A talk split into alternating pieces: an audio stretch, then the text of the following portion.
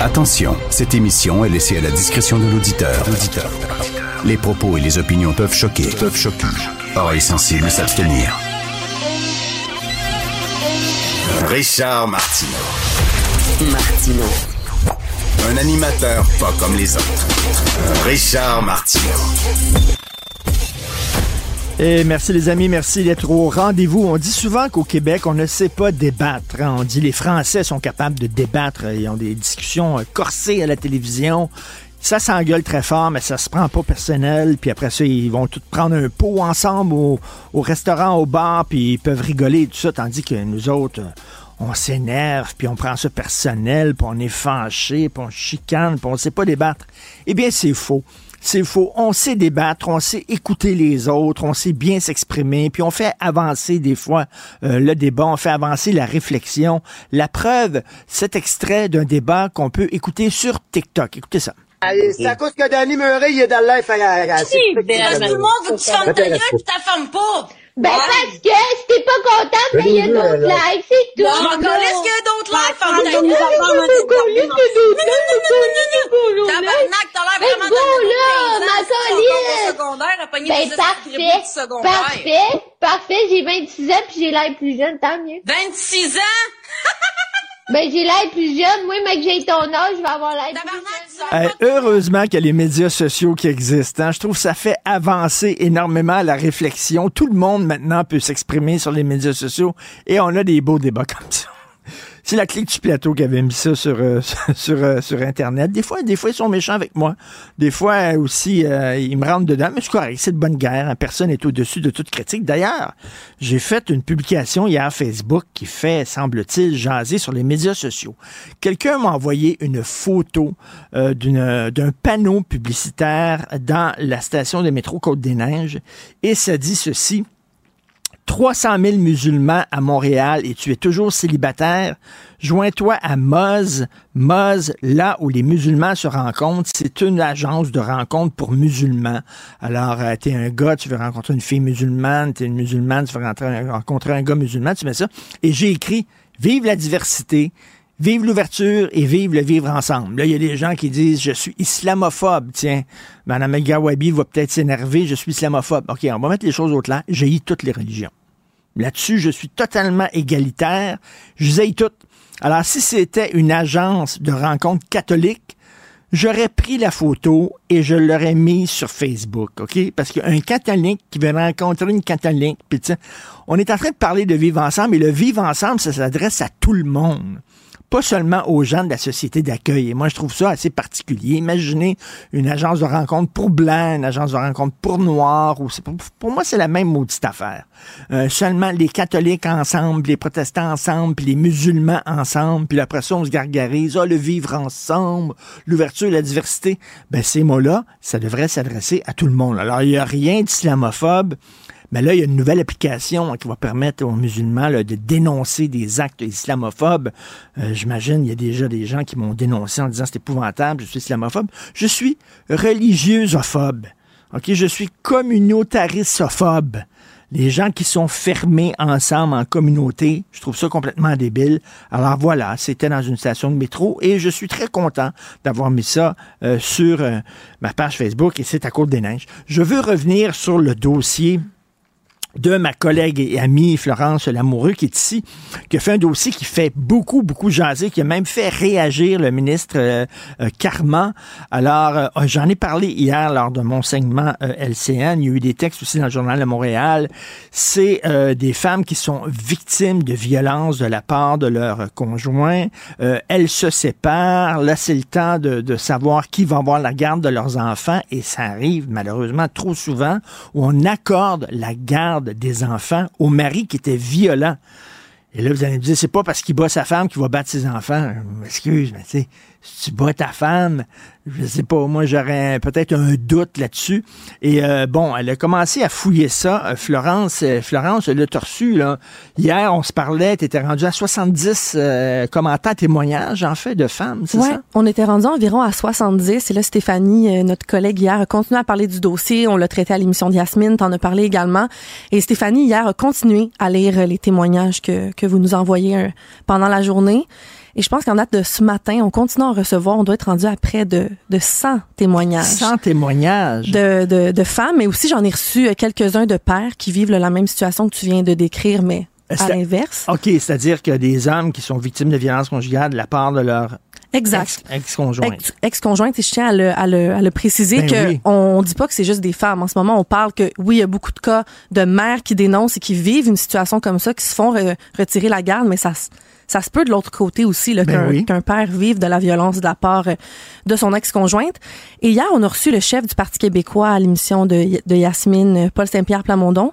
Euh, il est venu parler de, cette- de cette situation-là. Il était vraiment préoccupé. Il nous a dit, il nous a confié avoir reçu lui aussi beaucoup de témoignages à son bureau, euh, bureau de comté. Euh, donc nous, on en a reçu le près de 100. Tu sais, On a des avocats qui, qui nous parlent disant qu'ils n'arrêtent pas de voir des cas comme ça devant euh, les cours de justice, qui ont plein de cas aussi à leur bureau. Le Mais, mais chef du comment ça Parti se fait québécois qu'on aussi. donne, comment ça se Donc, fait qu'on donne la garde des enfants à un conjoint ou une conjointe violente? Là? C'est une bonne question. C'est la question qu'on se pose, que les avocats se, se posent aussi. Mais ce qui arrive euh, la plupart du temps devant la DPJ, c'est que les, les, intervenants sur le terrain, si on peut dire, sont mal formés ou pas formés du tout. Tu sais, présentement, le, le ministre Lionel Carman a réagi sur sa page Twitter disant qu'ils ont- qu'ils ont commencé à donner des formations euh, pour faire la différence comme intervenante entre le contrôle coercitif, des, des chicanes post-séparation pour essayer de démêler ça, puis de pas dire à une mère qui, devant, euh, devant la DPJ, a pour ses enfants, le mentionne, dit moi je veux pas qu'il retourne chez son père, et là on dit ah vous madame vous faites de l'aliénation, vous mettez ça dans la tête de vos enfants, donc on la donne au père qui lui a l'air le plus neutre présentement. C'est ça. Mettons, la DPJ se pointe euh, en disant, bon, il y a une il y a quelque chose, il y a une situation problématique dans le couple. Le bonhomme qui, euh, lui, a été violent avec la femme, lui, est tranquille dans son coin, il dit ça. rien. La femme, elle est, elle est énervée en disant, c'est pas vrai que vous allez donner la garde euh, de mon enfant à, à mon conjoint, il me battu, puis tout ça. Fait qu'elle est énervée, elle est émotive. Fait que là, on dit, ah, ah, ah, elle est en train de monter son enfant contre son père, c'est de l'aliénation parentale. Ouais, souvent dans les cas qu'on qu'on a reçus dans les témoignages, les, les intervenantes vont parler avec l'enfant, mais rapidement, c'est après la rencontre, ils n'ont pas créé de lien avec ces enfants-là. Donc les enfants souvent vont pas dénoncer le, leur père, vont pas dire les actes non plus. Ben oui. Donc là, on dit à la mère, ben là, l'enfant le confirme pas. Ce que les avocats nous disent, c'est que c'est normal que l'enfant le dise pas. Il veut pas trahir un Mais- des deux parents. Il voit qu'il y a de la chicane. Donc, c'est normal. Il faut faire au moins une petite relation, créer une relation avec l'enfant pour qu'on espère. Eh, C'est pas évident livre. quand même. hein. Quand tu arrives, mettons, tu es un intervenant, tu arrives dans une maison comme ça, savoir vraiment qu'est-ce qui se passe, si tu vrai, si tu faux, si tu des accusations gratuites parce que elle va avoir la garde de l'enfant, c'est pas évident. C'est pour ça d'où l'importance d'avoir une bonne formation pour ces gens-là. Ouais, pour l'instant, il y a une formation là, qui vient tout juste d'être créée, si je me trompe pas, en 2023, est d'une heure trente. Je pense que dans quelques régions, on donne une, une formation plus longue, mais ce que, ce que les experts nous disent, qui sont des avocats, des ex-commissionnaires en droit de la jeunesse, euh, des organismes en violence conjugale, ils nous disent faut que cette formation-là soit au moins 4-5 jours intensifs pour que les intervenantes, puissent avoir fait des mises en situation, comprennent bien, parce que c'est pas vrai qu'en une heure et demie, euh, on peut on peut voir la différence Ben oui. entre le contrôle coercitif, une chicane de séparation, de l'aliénation. Euh, et on comprend aussi qu'il y, a- qu'il y a un enjeu de pénurie de main-d'œuvre. C'est du côté du gouvernement qui dit si on envoie des, des intervenantes en, en formation, on va perdre des gens sur le terrain, des gens qu'on n'en a pas beaucoup. Il y a beaucoup de, de gens qui quittent le navire, donc il y a un enjeu de pénurie de main-d'œuvre là-dedans qui, qui est aussi et- dif- et- difficile. Florence, qu'est-ce que tu dis aux gens qui disent oui, peut-être euh, bon dans une chicane, etc. L'homme s'est emporté, a été violé avec violent avec son ex-conjoint, mais ça veut pas dire qu'il va être violent avec ses enfants. Tu dis, tu dis quoi à ces gens-là qui disent ça? Mais, mais tu sais, euh, Ouais, ce que, ben, selon euh, beaucoup, beaucoup d'avocats à qui j'ai parlé, euh, des cas qui, ont- qui nous ont été rapportés, tu sais, quand l'en- quand l'enfant a été violent, euh, quand, le parent le violent. parent a été violent avec, avec sa propre femme, ben, ce que les avocats me disent, c'est que c'est normal que la mère s'inquiète, puis Ben que oui. oui. selon les médecins, il y a beaucoup de risques que ça se répercute sur l'enfant, puis veut, veut pas, quand un conjoint est violent avec, avec sa femme, ben, souvent l'enfant est témoin. Tu sais, donc c'est c'est de la violence, pas directe, Mais psychologique. mais psychologique, parce Ben que oui. l'enfant est témoin de ça. Mais l'enfant a peur. Euh, S'il y a des femmes ou des hommes qui vivent la même chose, qui nous écoutent, ils te contactent comment? Ils peuvent écrire à studio, si je me trompe pas, c'est studio Arrobas. arrobas cube. Point Euh, radio, euh, cuberadio.com? Plus, en fait, je vais vous donner mon courriel, c'est Florent. arrobas cube.radio. Exactement. Voilà, studio arrobas cube.radio. Vous pouvez écrire à Cube. Euh, Stéphanie Vouly, euh, moi aussi, on prend le temps là, de, de vous répondre et de, de lire de vos témoignages. Donc, merci de, de votre confiance. Merci de nous écrire. Puis, euh, on est très content qu'il y ait une réaction. On voit que le dossier euh, est pris au sérieux. Donc, à voir là, si ça va se concrétiser sur le terrain. Euh, bravo, bravo d'avoir fait avancer ce Merci. Merci, Florence. Richard. Merci. Imaginez des technologies qui sauvent des vies, qui réinventent le transport ou qui explorent l'espace. L'École de technologie supérieure en conçoit depuis 50 ans. 50 ans. Imaginez la suite. Bonjour, je peux prendre votre commande? Oui, je vous prendrai le sandwich, le délice du Sud. Par contre, j'enlèverai le poulet, l'ananas, les oignons puis le fromage feta. Votre auto, c'est un espace où vous pouvez être vous-même. Euh, donc vous voulez juste le, le pain et la sauce? Oui, monsieur. Elle mérite d'être bien protégée. Et vous méritez d'être bien accompagné. Trouvez la protection la mieux adaptée à votre auto avec Desjardins Assurance et obtenez une soumission en quelques clics sur desjardins.com. On est en train de virer fou, là. Mathieu Boccoté. Les règles, c'est pour le citoyen ordinaire, la volaille consentante qu'on peut plumer en toutes circonstances. Ça, les règles, c'est pour ces gens. Richard Martineau. C'est la queue qui agite le chien maintenant. Aïe, aïe, aïe, aïe, aïe. C'est la même logique qui s'applique dans tout et on n'en sort pas. La rencontre Martineau. Alors, euh, Mathieu, euh, les euh, agriculteurs français sont en colère et on pense que ça va être le retour des Gilets jaunes. Explique-nous, s'il te plaît, ce qui se passe là-bas. Ouais. Alors, on se demande si ce sera le retour des Gilets jaunes. On le redoute, on l'espère. Mais la référence Gilets jaunes, donc dépendamment des préférences des uns des autres, revient dans la vie publique. Alors, je te résume un peu la situation. C'est une crise qui remonte à 2019. En 2019, ça commence aux Pays-Bas quand le gouvernement euh, veut faire une, veut obliger euh, les agriculteurs de réduire de 30% de mémoire le cheptel de, bovins en disant ils produisent trop d'azote, c'est mauvais pour la planète, donc il faut réduire la production agricole. Même euh, proposition semblable, même réaction en Irlande, en Belgique. Et là, en Europe occ- occidentale, il y a aussi donc des protestations. Je reviendrai sur le sujet. En Europe de l'Est aussi, parce que là, c'est le traitement euh, particulier réservé au, euh, au, euh, à l'agriculture ukrainienne pour la soutenir dans la situation qu'elle traverse, qui provoque une réaction en Roumanie puis en Pologne. Et en France, en France, la réaction, donc, on est devant le milieu des agriculteurs qui essentiellement critiquent deux choses. Premièrement, les contraintes qui viennent de Bruxelles. Donc, c'est un milieu, il faut comprendre, la France a la passion administrative. hein. Mais donc, il y, a les, il y a des règles, des règles, des règles, des normes, des normes, des normes. Et là, en plus, il y a le, le, le, le, le passage bruxellois, donc le- l'Europe, qui multiplie les règles, les normes toujours plus absurdes les unes que les autres, et qui, en plus, c'est pas un détail, euh, au nom de la transition écologique, donc, a décidé de cibler principalement le milieu de l'agriculture. Notamment, par exemple, on le voit en Allemagne, en cessant de financer certains types de carburants au nom de la, de- de- du carburant vert et tout ça. Au final, cela dit, les Français se soulèvent en ce moment, les agriculteurs français, en disant, on travaille comme des fous, mais comme des fous. Et on a, on est juste pas capable de vivre de notre travail. D'ailleurs, les agriculteurs, c'est la profession où il y a le plus haut taux de suicide. C'est quand même assez particulier. Et ils disent, on n'a jamais, euh, il y a toujours, nous, on se soulève démocratiquement, poliment. Euh, on fait pas la, on fait pas un immense tumulte. Nous, il n'y a pas de considération. Mais alors que si vous avez le début d'un quart de huitième de soulèvement comme ça dans les banlieues, là, l'État mobilise ressources et moyens pour les financer. Donc moi, je résumerais ça de la manière suivante. C'est une révolte en ce moment contre le système normatif complètement fou de l'Union européenne. C'est une révolte contre les euh, ce qu'ils appellent une écologie punitive avec cette idée que euh, il faudrait toujours surcharger administrativement au nom de l'écologie les agriculteurs français et européens, alors que dans les faits, le vrai problème se situe en Chine, en Inde, aux États-Unis, au Brésil, mais, mais pas, mais pas en Europe aujourd'hui.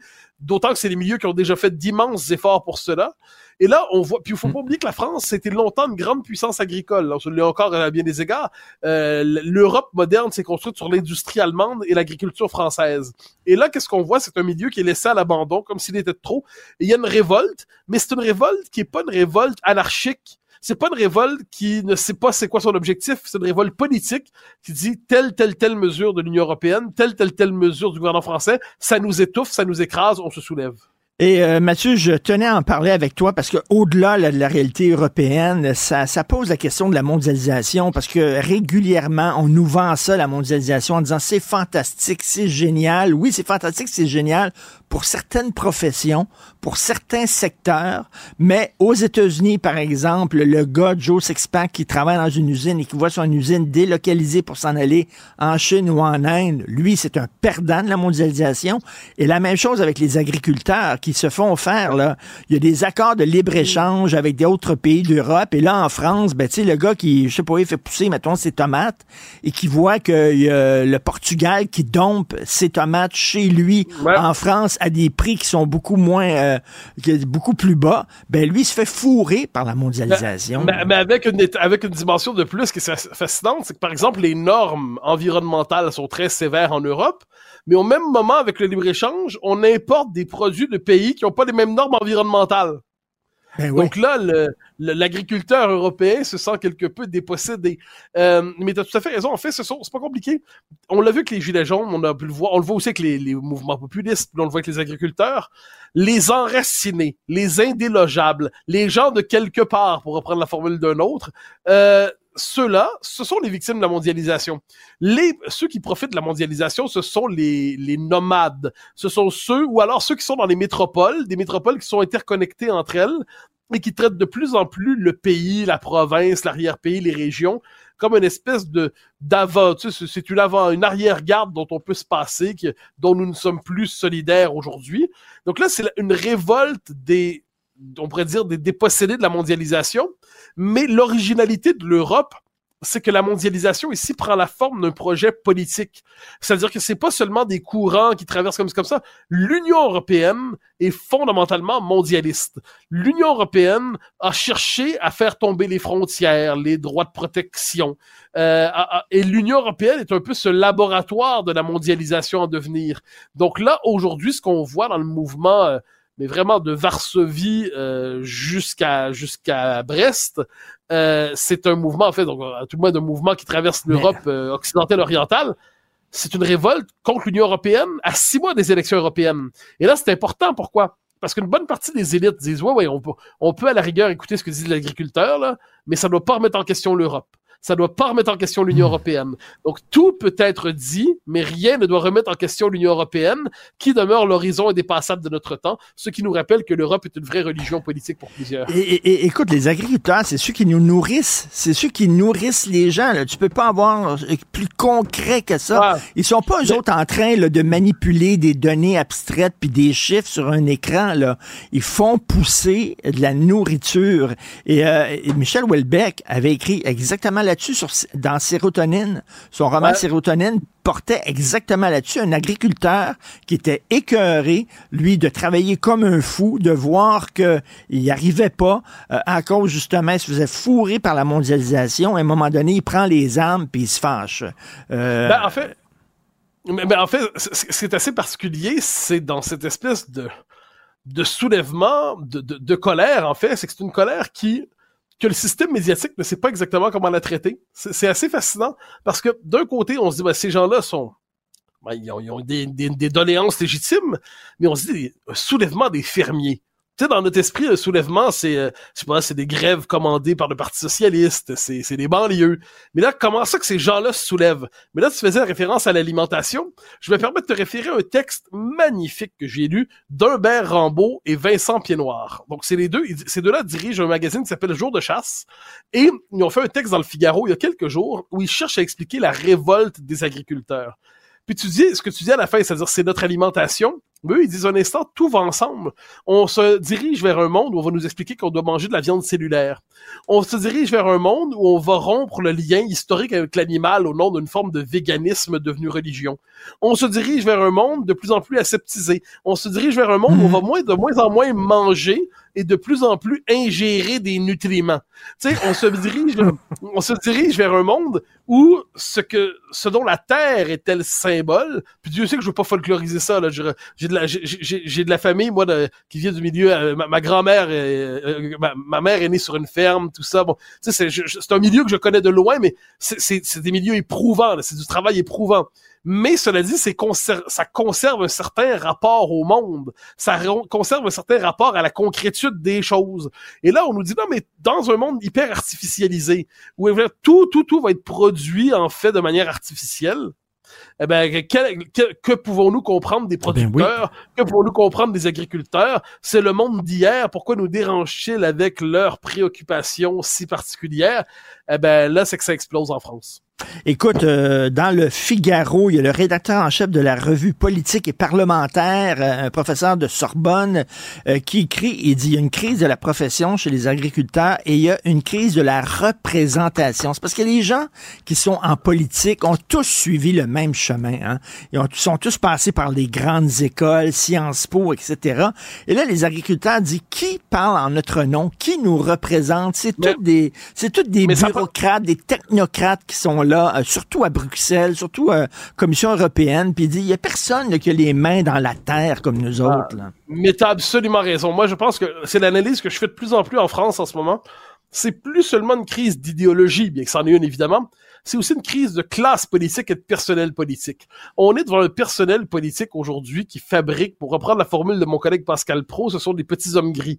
Hein, ce sont des, des figures interchangeables mais vraiment interchangeables, des bureaucrates, c'est pas des vrais politiques, qui ont aucun enracinement profond dans le pays, qui ont aucun ancrage profond dans le pays, puis ça fait contraste avec, en France, à tout le moins, tu sais, il y a une trentaine d'années, 30, un peu autour de ça, les, les, les grands politiques étaient tous différents des, des seigneurs en leur région. Ah, ils étaient, parce qu'en en, plus, en France, on pouvait être à la fois député et maire et ministre et conseiller régional tout à la fois. Bon, mais ça faisait qu'on avait une vraie connaissance de son environnement. Les grands politiques, ils étaient maires, tu sais, Chaban-Delma était maire de Bordeaux. Euh, je pourrais faire la liste de ces, ces grands politiques qui étaient maires d'une place puis qui connaissaient ça. Aujourd'hui, c'est une classe politique stratosphérique en lévitation, déconnectée, déracinée, aseptisée, hygiénisée. Bon, ben, au final, ça fait une classe politique qui comprend plus son propre pays et puis qui sort des slogans creux pour être capable de comprendre ce qui se passe dans la révolte des campagnes et qui n'y parviennent pas. Et tu as vu à quel point, justement, euh, à chaque fois que quelqu'un critique la Commission européenne ou dit, euh, dit ces gens-là, c'est totalement abstrait, l'Europe, c'est bien beau l'Europe, mais moi, je suis pas un Européen, je suis d'abord et avant tout un Français, puis le citoyen de Portugal, c'est un Portugais, puis on, on a tous nos, nos différences, nos besoins, nos demandes, etc. Et qu'à un moment donné, cette patente à gosse-là, qui est la Commission européenne, c'est totalement abstrait. Euh, quand les gens critiquent ça, ou quand les gens veulent en sortir, comme c'est arrivé en Angleterre, ah, ah, c'est des, c'est des déplorables, c'est des pas dedans, c'est des gens qui comprennent rien, c'est des gens qui sont fermés sur soi, c'est des réactionnaires, etc. Ben, comme d'habitude. Hein. C'est-à-dire que l'Union européenne se présente comme l'horizon indépassable de notre temps. Il est inimaginable d'en sortir? Il est d'ailleurs, il y a un seul avenir pour l'Europe, c'est que non seulement elle est nécessaire, mais il faut qu'elle aille toujours plus loin, qu'elle s'approfondisse toujours davantage, qu'on transfère toujours plus de souveraineté des nations vers Bruxelles, qu'on transfère toujours plus de pouvoir à la Commission européenne, qu'on transfère toujours plus de pouvoir aux technocrates, qu'on européanise toujours plus de compétences, puis que les nations soient désormais simplement appelées à gérer tranquillement, euh, hmm. même pas les pouvoirs qui leur restent, mais à gérer ce qui est décidé ailleurs. Bon, ben, l'Union européenne, tu sais, on est des Québécois, là, donc ça ne nous parle pas directement, mais c'est le laboratoire, en fait, je dirais, de cette espèce de vision post-nationale, supranationale, qui s'impose un peu partout en Occident aujourd'hui. Et de ce point de vue, la révolte des peuples est non seulement légitime, mais pour moi nécessaire. Moi, je me rappelle, quand il y a eu le Brexit, j'étais fou de joie parce que euh, c'était, je disais, enfin, ça tombe ce machin-là. Et dans mon dernier bouquin, je me suis permis de faire la comparaison. J'ai l'Europe l'Union européenne, EU, hein, European Union, comme on dit, moi je l'ai surnommé l'ERSS. Parce que dans les faits, qu'est-ce qu'on est? On est devant une super structure, une technostructure politique désincarnée, aux frontières imprécises, qui toujours veut s'étendre, qui confie le pouvoir aux bureaucrates, qui réduit la souveraineté des nations, qui traite l'identité des nations comme des résidus historiques périmés, qui... Euh, se prend pour l'horizon indépassable de notre temps, puis qui veut confier le pouvoir à une clique d'experts qui sont en fait des idéologues patentés. Ben, je m'excuse, mais deux, trois détails mis à part qui sont pas des détails, Goulag et compagnie, la structure politique européenne a pris le relais de l'URSS en matière d'empire post-national antidémocratique. Et je reviens là-dessus, l'agriculteur français qui travaille fort pour faire pousser ses radis, euh, puis euh, qui voit que euh, la, la, France importe des radis du Portugal qui sont euh, deux fois moins chers que ses radis à lui, euh, parce qu'il y a eu toutes sortes d'ententes de, libre-échange et tout ça. Ce gars-là se fait fourrer totalement. Puis on peut comprendre cette colère-là. Mais bien sûr qu'on peut la comprendre, puis on peut même la trouver légitime. À un moment donné, que les, que les gouvernements ne défendent plus leur peuple est quand même quelque chose d'un peu étonnant. C'est-à-dire que la fonction d'un gouvernement aujourd'hui, ce n'est plus de défendre son peuple. La fonction d'un gouvernement, c'est d'expliquer à un peuple qui doit se contraindre et qui doit se limiter pour ne pas aller contre l'esprit de la mondialisation. Donc, autrement dit, les politiques ne sont plus là pour protéger leur peuple et gouverner une société, sont là, en fait, pour pratiquer une forme de pédagogie de la restriction, une pédagogie régressive envers leur population, pour les calmer, pour qu'ils choque pas trop. C'est comme si on institutionnalisait la déloyauté dans notre classe politique. On en voit les résultats. Et euh, pour ceux qui vont euh, à Paris de temps en temps, je vous conseille d'aller au formidable musée de la chasse. Euh, ah chaque fois que je suis à Paris, j'y vais. Est-ce que tu es déjà allé? Moi, c'est un des plus beaux musées que j'ai vu dans ma ben, vie. non seulement j'y suis allé, mais j'ai des amis qui ont la générosité de m'y inviter à, dîner, comme on dit en France, ah. à souper. Ah, j'y vais une fois deux, trois mois environ. On entre là, il y a cette espèce d'immense source polaire. C'est absolument fascinant. Et, en, et, non, non, et, on mange, mais magnifiquement là-bas. Oh, mais et ça, puis il y a les collections du dernier étage. Ah non, non, c'est impressionnant. Ah, ça a l'air d'un film de David Lynch. Il y a des animaux qui parlent et tout ça. C'est surréaliste. C'est absolument magnifique. C'est très peu connu, le musée de la chasse. T'es très chanceux. Oui, tu es très chanceux d'aller manger là. Merci beaucoup, euh, Mathieu euh, Boc-Côté, bien sûr. Puis euh, on t'écoute tous les matins et on parle de cette situation-là. Ça touche l'Europe, ça touche la France, mais ça pose aussi une excellente question sur les gagnants et les perdants de la mondialisation. Merci, Mathieu. J'accepte avec, avec fierté la direction, les commandes. Non, non, pas les commandes. Votre maison, c'est un espace où vous pouvez être vous-même. J'accepte d'être l'entraîneur-chef des Orignaux Atomes 2B de l'école. Mon amour, moins fort, la petite dame. Ah, excuse, excuse. Tu parles à qui? Elle mérite d'être bien protégée. Et vous méritez d'être bien accompagné. Trouvez la protection la mieux adaptée à votre maison avec Desjardins Assurance et obtenez une soumission en quelques clics sur desjardins.com. Si l'actualité était un vase brisé, ce serait lui qui recollerait les morceaux. Martino. Le choix des connaisseurs. Cube Radio. En direct à LCN. 9h30, le nouveau rendez-vous avec Richard Martineau. Salut Richard. Salut Jean-François. Écoute, Salut Jean-François. Écoute, pour Donald Trump, c'est presque dans la poche. Hein. Il a gagné les doigts dans le nez, le New Hampshire. Écoute, il va être candidat du Parti républicain. Il s'associe encore, ce parti-là, qui était un grand parti, qui était le parti d'Abraham Lincoln. C'est le parti que, mm. qui a rendu illégal l'esclavage. Euh, ils vont encore s'associer à un gars qui a fraudé, qui a menti à répétition, qui a tenu des propos absolument épouvantables sur les femmes, qui insulte régulièrement ses adversaires, euh, qui se fout des institutions démocratiques, qui a encouragé les extrémistes à commettre des actes de sédition, euh, à entrer armés au Capitole. Et on dit, hey, c'est ce gars-là qui va nous représenter encore. C'est quand même, c'est assez hallucinant, là. Et là, vraiment, un autre... pas ils vont s'affilier à ce gars-là. Ce gars-là possède le parti politique. C'est littéralement ben, Tout à fait.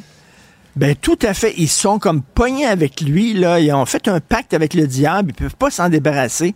Alors, ça va être un match Biden-Donald Trump. Ça, ça veut dire tu veux où ton coup de pied, dans la face ou dans, dans le derrière? c'est vraiment ça. là. Alors, c'est assez une façon de voir. hey Richard, on va revenir chez nous. Il y a des professeurs qui ont signé une lettre ouverte qui demandent à leur syndicat de changer les pratiques en termes de vote. C'est presque rendu un sport olympique. Ben, c'est ça qu'ils disent. C'est une épreuve olympique. Huit professeurs, puis euh, certains professeurs qu'on voit souvent dans les médias, le Luc Papineau, Simon Landry, Sylvain Dancos, Mhm. on les interviewe souvent ici à Cube et aussi chez vous. Ils disent il est temps qu'on revoie nos pratiques syndicales. Puis je trouve ça très courageux. Puis je le dis souvent, mais on s'est donné euh, des, des- on s'est donné un bel état dans les années 70, mais là, on répond à des questions des années 2000 avec des réponses des années 70. Puis à un moment donné, il faut se mettre à jour. Et là, ils disent, écoute, là, il y a des gens qui m'ont écrit, là, euh, les votes de grève là, qui, qui- qui ont- qui ont été euh, tenus là, au cours des dernières semaines. Ça commence à 6 heures, puis ça se termine à 2 heures du matin. Je veux dire, ça, ça, ça- a juste pas de maudit bon sens. Et euh, j'en avais parlé l'autre jour, euh, un, un membre d'un syndicat euh, qui dit juste accepter l'ordre du jour. Vous savez comment ça se passe dans les Ah ouais. réunions? là? Il y a l'exécutif sur scène, puis il dit Hein, voici l'ordre du jour. Nous allons commencer par parler des propos de Mme Tremblay. Après ça, nous allons parler de la proposition 4.5.2, puis tout ça. Rien qu'accepter l'ordre du jour, ça a pris une heure et demie. Ben voyons Ça- n'a pas de maudit bon sens. Et euh, écoute, suis allé au cégep, on sait comment ça se passe. Quand il y avait des votes de grève au cégep, ça prenait cinq heures. Les étudiants ça, qui étaient sérieux, les, qui voulaient plus, étudier. les purs et durs restent à- pour prendre le vote. Ben exactement, parce que les autres, c'est- tu sais, ça a donné que, regarde, la Fédération autonome de l'enseignement, ils ont voté pour une grève illimitée, et c'était une minorité de gens qui ont voté pour ça, parce que qu'est-ce que tu veux, là, il y en a qui décrochent. Alors eux, ils disent, pourquoi on peut pas faire ça, par exemple, sur Internet? Euh, Il y a un site Internet où là, on a un code, on va voir sur le site, on voit vos propositions, etc., tous les documents, et là, on a 48 heures pour voter, on vote Ouais. chez nous, puis après ça, ben, vous colligez les votes. Je veux dire, on est en 2024, là. Ben oui, on a des taux de, de de 40-50 là. Ben oui, ben on fonctionne encore comme s'il n'y avait pas d'ordinateur, cela dit. Cela dit, il y a encore des fax dans le système de santé, là, tu sais, veux dire, quand même, là. Mais ils disent, il est temps qu'on modernise nos pratiques parce que là, ça devient complètement débile et je trouve ça très courageux de leur part. Par ailleurs, euh, le recours à la loi sur les mesures d'urgence, là, il y a deux ans exactement, qui avait été euh, pris par le gouvernement pour enlever toute cette occupation du convoi de la liberté à Ottawa, euh, ben, ça a été déclaré illégal. C'était déclaré illégal et je suis assez ambivalent face à cette décision-là. D'un côté, effectivement, c'est vrai qu'il était mal préparé. Tu sais, la ville d'Ottawa, on le sait, le, le- le- le chef de police de la ville d'Ottawa avait deux pieds dans la même bottine. Il aurait dû mettre des, des, des, des, des, des- blocs de béton dans les rues pour empêcher justement aux manifestants de rentrer dans le centre-ville et d'occuper le centre-ville parce qu'ils savaient qu'ils s'en venaient, tout ça. Ils se sont pas préparés. Euh, deuxièmement, c'est vrai que tu utilises cette loi-là en dernier recours. Vraiment, c'est la loi la plus, euh, la plus sévère qu'on peut utiliser au pays. Euh, c'est quand vraiment la sécurité du pays était en jeu. Là, on se dit, est-ce qu'on était vraiment rendu là? Est-ce que c'était la sécurité du pays était en jeu? Tu sais, c'était pas comme aux États-Unis où on est rentré au Capitole armé puis tout ça, Ouais. où là, ça avait l'air d'un- coup d'État. On n'était pas rendu là. Mais de l'autre côté, on nous dit, le juge euh, Richard Mosley, il dit, c'était des actes qui n'engageaient pas, des activités qui n'engageaient pas, euh, qui troublaient pas la paix. C'était pas susceptible de troubler la paix. Attends une minute, Parlez-en là. aux citoyens d'Ottawa pendant- aux commerçants. ben, qui pouvaient pas dormir, là, parce C'est avait ça. pain, pain, pain toute la nuit. Les enfants pouvaient, aller à l'école, puis ils dormaient pas de la nuit. C'est. Euh, les commerçants, ils troublaient pas la paix. Il y en a qui ont mis, ils ont mis des saunas. Je veux dire, qui ont mis dans, dans la rue des saunas, puis étaient là. là-dedans. Des, des bains tourbillons le plein milieu de- du centre-ville d'Ottawa, puis on nous dit que ça troublait pas la paix. Attends une minute, puis on dit oui, mais il aurait dû dialoguer avec ces gens-là. Écoute, il y avait, il y avait des gens là-dedans, là. C'est difficile à dialoguer avec quelqu'un qui te dit que, tu sais, ton vaccin va, va donner le cancer et il y, a- il y a des queues de souris qui vont te pousser dans les veines, là, tu sais. Je veux dire, C'est c'est assez difficile. Donc, je, Ouais. je, je sais pas. En même temps, le, le- le gouvernement fédéral va faire appel à ça en disant on n'avait pas le choix. On aurait bien aimé dialoguer. C'était pas tous des coucous qui ont participé à ça. Non, non. Il y a des gens qui, effectivement, qui voyaient leur commerce, eux autres, qui fermaient euh, à cause des mesures sanitaires, qui avaient de la qui avaient de la difficulté, euh, ça les, ils ont perdu leur job, ils ont perdu, bon, euh, on peut comprendre, mais il y en avait là-dedans aussi des coucous. Alors euh, là, le gouvernement va faire appel, très hâte de, de voir ça, mais c'est une décision euh, controversée, mettons. Absolument. On n'a pas fini d'en parler parce que c'est sûr que ça se terminera pas là. Richard, passe une excellente journée. Martino. Pour l'instant, nos avocats nous disent que tout est beau.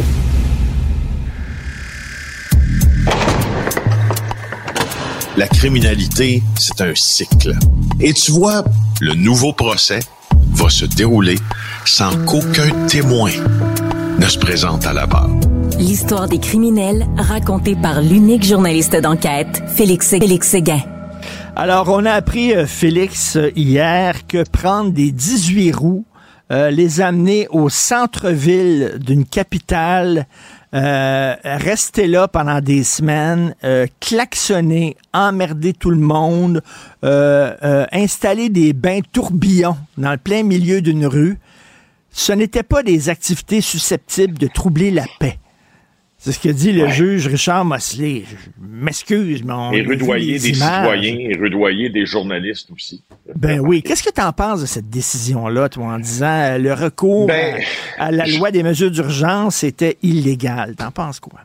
Ben, ce que je pense, là, c'est que d'abord, il y a des gens qui, qui fanfaronnent beaucoup aujourd'hui là, avec cette décision-là, notamment les gens qui euh, sont liés à la droite alternative, ceux qui sont liés aussi au mouvement de contestation des mesures sanitaires et, disons-le aussi, des francs conspirationnistes en disant, vous voyez, ce jugement-là vient nous dire qu'on avait raison de faire ce qu'on a fait.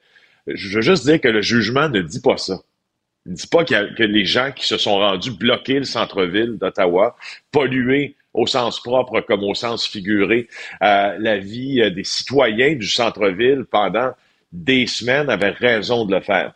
Il faut aussi dire que euh, la poursuite contre le gouvernement, dans laquelle un juge fédéral a rendu une décision, est intentée par quelques individus et l'Association canadienne des libertés civiles et un autre organisme qui s'appelle le Canadian Constitution Foundation.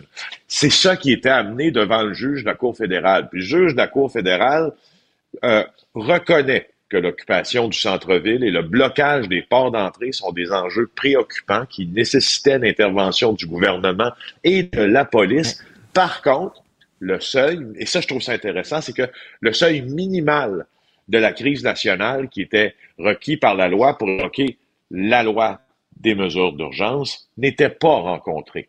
Et ça, ça vient s'opposer évidemment aux conclusions de la commission Rouleau. Euh, deux choses dans ça. Moi, je, je, suis- pas fermé à l'idée de penser que le seuil minimal n'était pas rencontré. Parce que, rappelle-toi d'une chose, Richard, toute cette affaire-là, le convoi de la liberté puis la paralysie du centre-ville d'Ottawa découle d'une très, très, très mauvaise Ah ben, décision policière qui a été basée, et, et en fait, qui était basée sur rien parce que le chef de police d'Ottawa a choisi de ne pas, de ne pas tenir compte de renseignements criminels qui, qui lui disaient que tout ça allait partir en couille. C'est exactement ce qui est arrivé. Et de la minute où il a laissé les camions se loger au centre-ville d'Ottawa, c'était fini. Il aurait pu tenter de les déloger quelques jours plus tard. Il ne l'a pas fait. Et, et c'est et, c'est- et son, disons-le, c'est son incompétence qui a fait en sorte que le gouvernement euh, de Justin Trudeau a évoqué cette loi. Euh, Tu sais, parce qu'il savait vois, que le convoi avec- s'en venait. là. C'est pas arrivé comme ça du jour au lendemain. Il savait qu'il s'en venait. Il aurait pu mettre des blocs de béton euh, euh, à, la, tu sais, à, à chaque bout des rues pour empêcher justement euh, ces gros convois-là euh, d'entrer dans le centre-ville Ben oui. euh, d'Ottawa. Il aurait pu faire ça. Il l'a pas fait. Là. Il, il avait deux pieds dans la même bottine. Ben, tu sais, oui, ah, ah oui, euh, et, et beaucoup, parce que tu vois, dans ses conclusions, euh, Paul Rouleau, qui est le juge franco-ontarien qui a présidé la commission sur l'utilisation de la loi, euh, lui a dit qu'elle était justifiée, mais possiblement évitable si les choses avaient été faites autrement dès le départ. Ça, euh, à, à cet effet-là, on est obligé de dire que M. Rouleau avait raison. Il concluait, lui, que le seuil très élevé pour respecter, pour invoquer la loi a été atteint, mais il dit dans sa décision, le juge Rouleau, je l'affirme avec réticence. Donc, tu vois, c'est un peu en teinte de gris tout ça. Ce qui est intéressant maintenant, c'est qu'on a un jugement de la Cour fédérale qui dit hmm, démesuré, illégal, qu'on a Rouleau qui dit ouais, c'était justifié, mais j'ai des C'est-à-dire que la, la Bref, sécurité du, du pays n'était pas en jeu. C'était pas l'équivalent de ce qui s'est passé au Capitole aux États-Unis, où là, c'était vraiment inquiétant.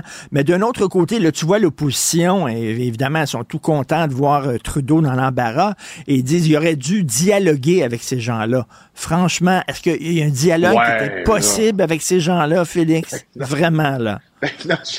Tu sais, Quand quand, quand- ça, tu vois qu'il dit- était prêt à installer des, des bains tourbillons dans, dans, dans plein milieu de la rue, est-ce que tu peux dialoguer avec des gens comme ça? là? Non, non, mais c'est pas, c'est pas, c'est pas juste. Oui, d'accord, Richard, mais, mais c'est pas juste ça, là. Il y a clairement eu dans ce mouvement-là des, des documents qui ont été euh, présentés par la GRC puis le Service canadien de renseignement de sécurité qui faisaient allusion d'une frange de ce mouvement-là, une infime partie, mais une frange quand même, euh, qui comptait des gens qui étaient armés puis qui comptait Ben oui. des gens qui euh, n'avaient aucun problème à recourir à la violence, je te rappelle. Alors que que les, euh, les conservateurs de Pierre Poilievre se disent, ben, il aurait pu discuter. Hey, euh, quoi? Ben, je veux dire, est-ce qu'on discute avec des gens qui, dans leur mouvement, ont, ont- ont ce type d'individuel? Moi, d'après moi, c'est non. Euh, je veux dire, on vide, le- je veux pas, je suis pas un grand, grand, euh, tu sais, je suis pas un, comme, comme disait euh, Stephen Harper, tough on crime. Donc, euh, c'est pas la ligne dure, moi, qui m'importe dans ça. Mais je, je pense que ça va, ça va de soi qu'on aurait juste dû déloger ces camions-là au jour 1, puis après ça, ça, ça aurait été de l'histoire ancienne. tu sais. Je- Tout à fait, tout puis à bref, fait. ça fait couler beaucoup d'encre. Pas grand-chose ça avait été euh, géré comme il faut. On va en parler un peu plus tard avec quelqu'un qui connaît bien la Constitution. Un procès BT contre la SQ. Ah. Là, ça, c'est un développement important. Il y a de l'ADN Ah qui était oui. trouvé sur une des Ah scènes oui. du crime. Ben, écoute, le procès euh, de Jonathan Betté qui poursuit la Sûreté du Québec pour 10 millions de dollars commence à nous offrir une fenêtre là, qui s'ouvre de plus en plus sur ce qui a été recueilli lorsqu'on a retrouvé le corps de la petite euh, Cédrica Provencher. Pour la première fois, on apprend que parmi les pièces à conviction qui ont été retrouvées sur le site où les ossements ont été découverts, révélaient une preuve d'ADN. Là, maintenant, encore une fois, c'est un procès civil. Alors, est dans l'interprétation de tout ça. L'avocat Jesse Héroux de Jonathan Betté a plaidé que si c'est un élément disculpatoire, cette preuve d'ADN-là, il voudrait le savoir. Et si ça incrimine Jonathan Betté, euh, ben, il a le droit de le savoir aussi. Ich! Écoute, d'abord, moi, je, ça, je, trouve ça très, très, très intéressant d'avoir, de savoir ça parce qu'il y a de l'ADN qui qui a Sauf ce qui est frappé présentement par le secret, c'est à qui appartient cet ADN. On ne sait même pas d'ailleurs si l'ADN était assez en, en- était, était en, en bon état. Là, Ben, c'est ça, je- parce que le Félix, rappelle, rappelle-nous, là, le, le- le meurtre de Cédrica Provencher, ça date pas d'hier. là. Ben non, c'est ça. En 2007, les ossements découverts en 2015, euh, et c'est au cœur du débat maintenant qu'on sait qu'il y a de l'ADN. Puis là, rappelle-toi, là, je, je, je, hier, hier, on s'est fait long- longuement là, la réflexion ensemble. Euh, Qu'est-ce qu'on peut dire dans ce cas-là? Qu'est-ce que la police, jusqu'où la police peut aller pour euh, traquer un suspect parce que Jonathan Betté pour elle est le suspect principal? Euh, Est-ce que la police a fait une partie de pêche? Un juge de la Cour supérieure a déjà déclaré que oui, euh, quand les procédures contre Jonathan Betté pour une affaire d'accusation de pornographie juvénile sont tombées. Euh, Il y a tout ça là-dedans, mais dans la question de l'ADN maintenant, est-ce que la SQ va dévoiler en salle de cours à qui appartient cet ADN-là, s'il appartient à quelqu'un? Je pense que la réponse, ça, c'est un non catégorique. Ça, c'est probablement le privilège d'enquête le plus important de pas dire, écoute, mais en même temps, ça me pose d'autres questions. S'il un ADN puis il correspond à quelqu'un, euh, c'est pas assez pour arrêter cette personne-là. Moi, on dirait que ça me laisse penser que l'ADN ou il est incomplet ou les tests sont donc concluants. Ou en tout Ben cas, oui, écoute, ça, c'est de l'ADN qui a été trouvé donc sur des objets, peut-être des vêtements, peut-être un fil même de vêtements euh, qu'on a euh, retrouvé euh, et mis dans un petit sac de plastique, j'imagine, quand on a trouvé les ossements. Ben oui, ben exactement. Il y a, il y a plusieurs. On peut recueillir de l'ADN essentiellement là, sur sur beaucoup de tissus, sur des, des restes humains, sur bref, il y a une, pa- une panoplie de, de, de, de pièces à conviction sur lesquelles on peut en recueillir. Mais te rends-tu compte à quel point ce, ce procès-là euh, va nous offrir euh, des témoignages plutôt euh, particuliers, dont celui de Martin Prudhomme? Tu te rappelles Martin Prudhomme, l'ancien directeur général de la Sûreté du Québec, ensuite directeur général du SPVM, puis maintenant à la ville de Montréal. Lui, Martin Prudhomme, là, c'était l'enquêteur principal, c'était lui qui était en charge au début de l'enquête sur Cédrica Provencher. Il en a fait une affaire personnelle au cours de ses années à la Sûreté du Québec. Il n'a jamais lâché le morceau.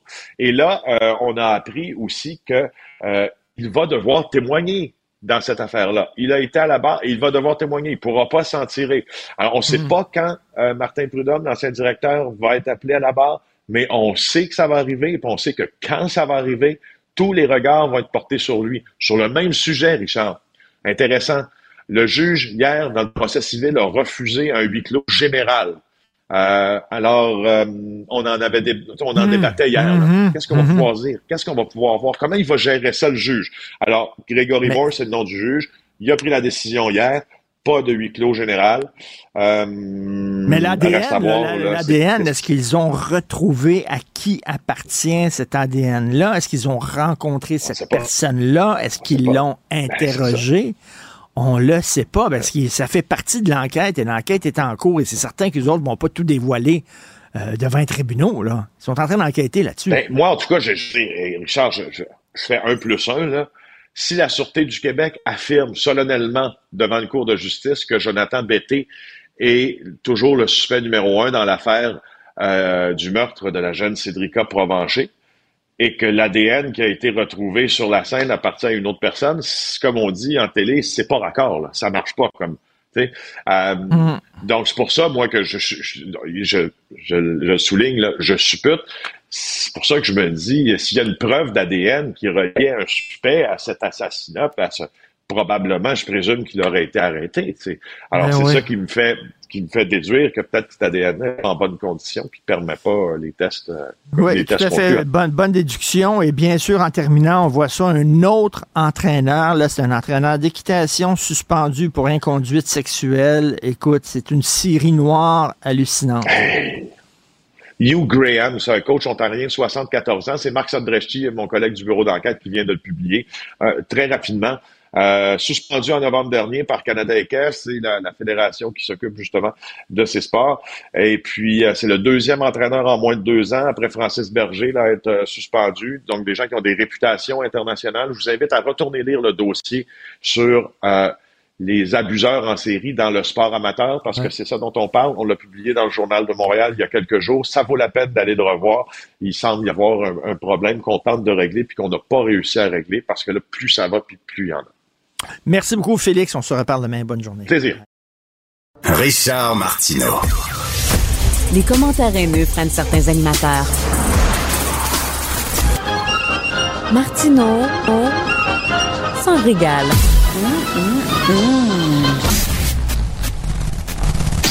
Il y a plusieurs dossiers économiques qui retiennent l'attention ce matin dans l'actualité.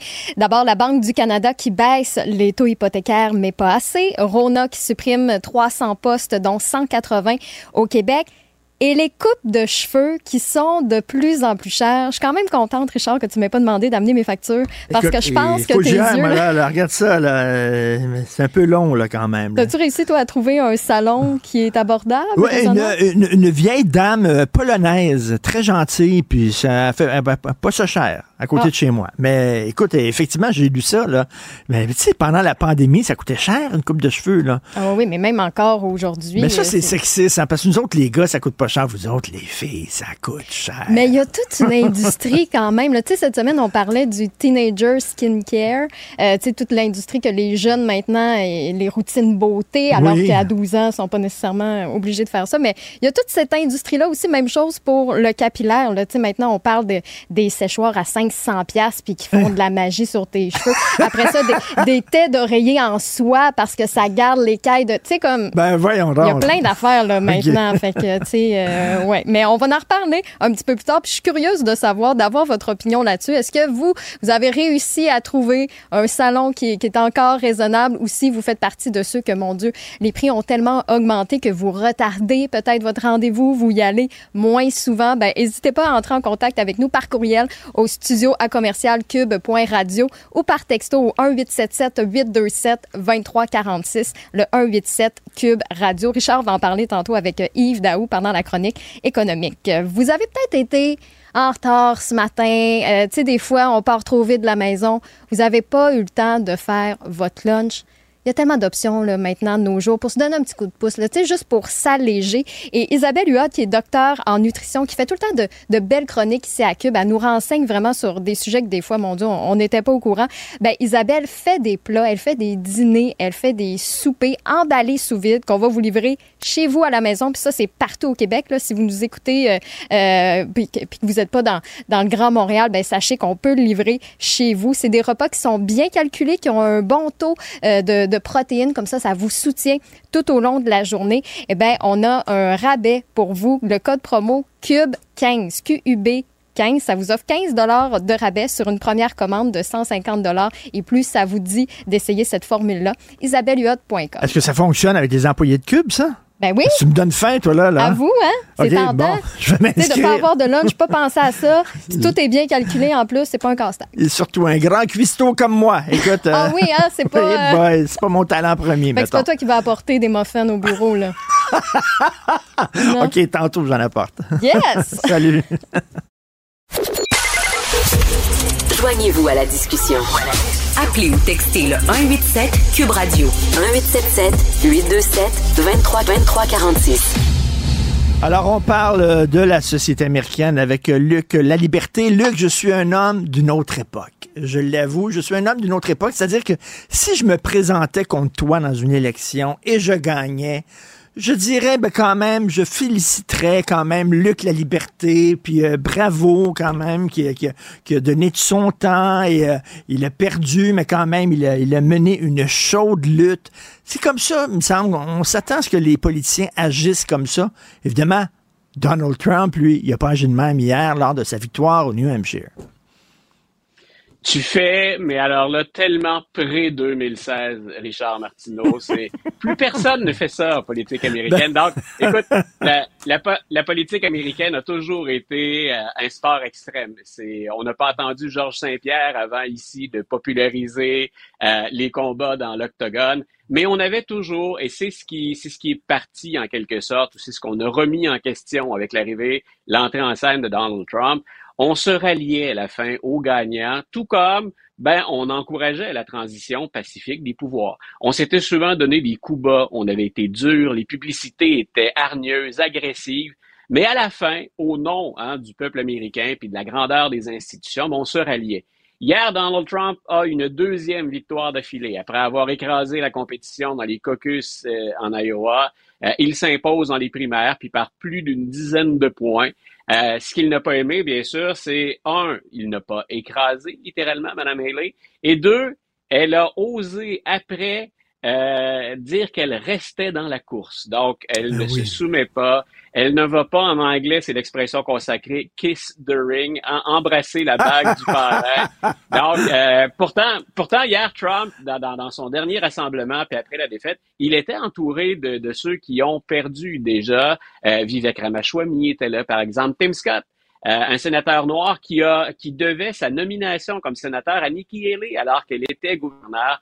Tim Scott s'est rangé derrière Donald Trump et pendant ce temps-là, Nikki Haley a dit non, non, non, le, le- le New Hampshire, c'est le premier État à avoir des primaires, pas des caucus, mais des primaires. Ce n'est pas le dernier. Je reste. Et dans un mois, je vous donne rendez-vous en Caroline du Sud, qui est l'État dont j'ai été la gouverneure. En passant, à- dans la période pré-2016, là où tu vis, Richard, semble-t-il, euh, dans la période pré-2016, elle a fait un beau discours, Nikki Haley. Donc, elle a pris la peine, elle, de féliciter Donald Trump en disant qu'il avait mérité cette victoire, mais ensuite, elle a bien marqué, soulignant chacun des points et de manière élégante, euh, avec le sourire, euh, les raisons, les indicateurs pour lesquels elle demeurait dans la course. Et on a senti ensuite que ça avait déçu Donald Trump. Lui, ce qu'il veut, c'est ralliez-vous à moi tout de suite, hein, ne perdons pas de temps, allons-y pour un couronnement.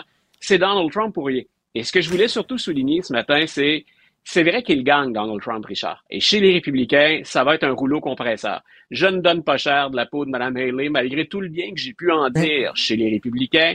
Je t'ai déjà dit, moi, ça fait longtemps que c'est vers elle que je me serais tourné pour vaincre Joe Biden à l'élection générale. Mais on avait dit la difficulté, c'est de sortir du Parti républicain. Donald Trump gagne hier, mais il perd encore un peu. Et je m'explique.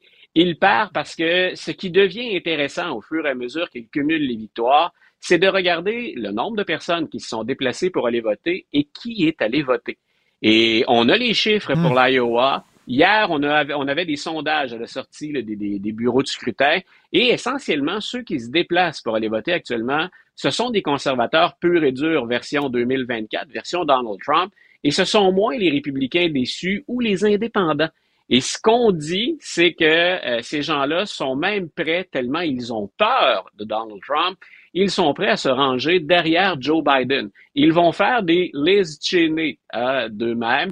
On l'avait déjà dit, Liz Cheney, c'était à une autre époque une vraie conservatrice. C'est une Cheney pure et dure. Et Mme Cheney a dit, je ne vais pas diviser le vote. Je ne suis pas content. Je, je n'aime pas Joe Biden. Je ne suis pas une démocrate. Mais pour bloquer euh, le chemin à Donald Trump, je vais me ranger du côté des démocrates, ne serait-ce que pour cette élection. Ben, ce que je suis en train de dire de Liz Cheney, c'est ce que ressentent un grand nombre d'électeurs républicains qui sentent abandonnés, tassés au sein de leur propre parti, et plus important, les, les indépendants. Ça va donc se jouer, Richard, à la mobilisation. C'est ce que je répète depuis longtemps. Quatre ou cinq États vont être déterminants et quel groupe va le mieux mobiliser ses partisans c'est là tout le défi de Joe Biden qui est tout sauf excitant et enthousiasmant. Euh, mais, mais Luc, euh, bon, Nikki Haley, elle a dit qu'elle va continuer sa campagne au moins jusqu'au Super Tuesday. Euh, qu'elle a dit. Voilà, je m'excuse, mais au mois de mars, ça coûte cher à mener une campagne des primaires. ça coûte très cher. Qu'est-ce qu'elle veut prouver? Parce que, regarde, les jeux sont faits, là, à un moment donné. Pourquoi elle continue à faire campagne? Est-ce que le jeu en vaut la chandelle, Luc? Ben, deux choses d'abord. Dans un premier temps, tu as souligné un volet, euh, écoute, c'est immense, c'est pour ça que DeSantis n'est plus là également. Euh, c'est peut-être les bailleurs de fonds de Mme Haley qui, à un moment donné, vont, en très mauvais français, ben tirer la plug. Vont dire, ben euh, on vous coupe les vivres, ça s'arrête là. On, a assez payé dans le vide, finalement, si, si on, on prend ben un raccourci. Donc, malgré ce qu'elle dit, les bailleurs de fonds vont également avoir des rencontres avec elle. De l'autre côté, elle espère peut-être, Mme Haley, qu'il va disparaître du décor Donald Trump et que ce sera elle qui sera nettement en avant et qui aura cumulé le plus de capital. Écoute, j'ai vu ta, ta mimique, c'est probablement celle que je ferais si je, je m'entendais dire ce que je t'ai dit. Euh, mais les tribunaux ne se sont pas encore exprimés. La Cour suprême a deux décisions majeures sur lesquelles elle doit s'exprimer. L'interprétation du 14e amendement, puis également, euh, est-ce qu'un président est immunisé au plan criminel complètement contre tout? Euh, et de l'autre côté, on a toujours quatre procès dont au moins un pourrait aboutir avant l'élection. Euh, on va avoir une année, malgré le peu d'intérêt qu'il y a pour les primaires caucus, parce qu'on a les deux gagnants déjà, Biden et Trump, il n'y a rien qui dit ou il n'y a rien qui nous assure à 100% que les deux vont être là au mois de novembre. Donc, on risque d'avoir une année où on, sera toujours sur un suspense et, on l'expliquera comment on agit à ce moment-là. Que se passe-t-il si on doit remplacer les deux candidats en cours de route? Donc, c'est pas Kamala Harris qui remplacerait Joe Biden au moment où on se parle. Et, on ne sait pas non plus si c'est Mme Haley qui remplacerait Trump, advenant un départ ou une... Mettons que M. Trump est bouté, pour utiliser une expression d'une autre époque, donc hors de la course. Ça fait pas de Nikki Haley, de facto, la candidate républicaine.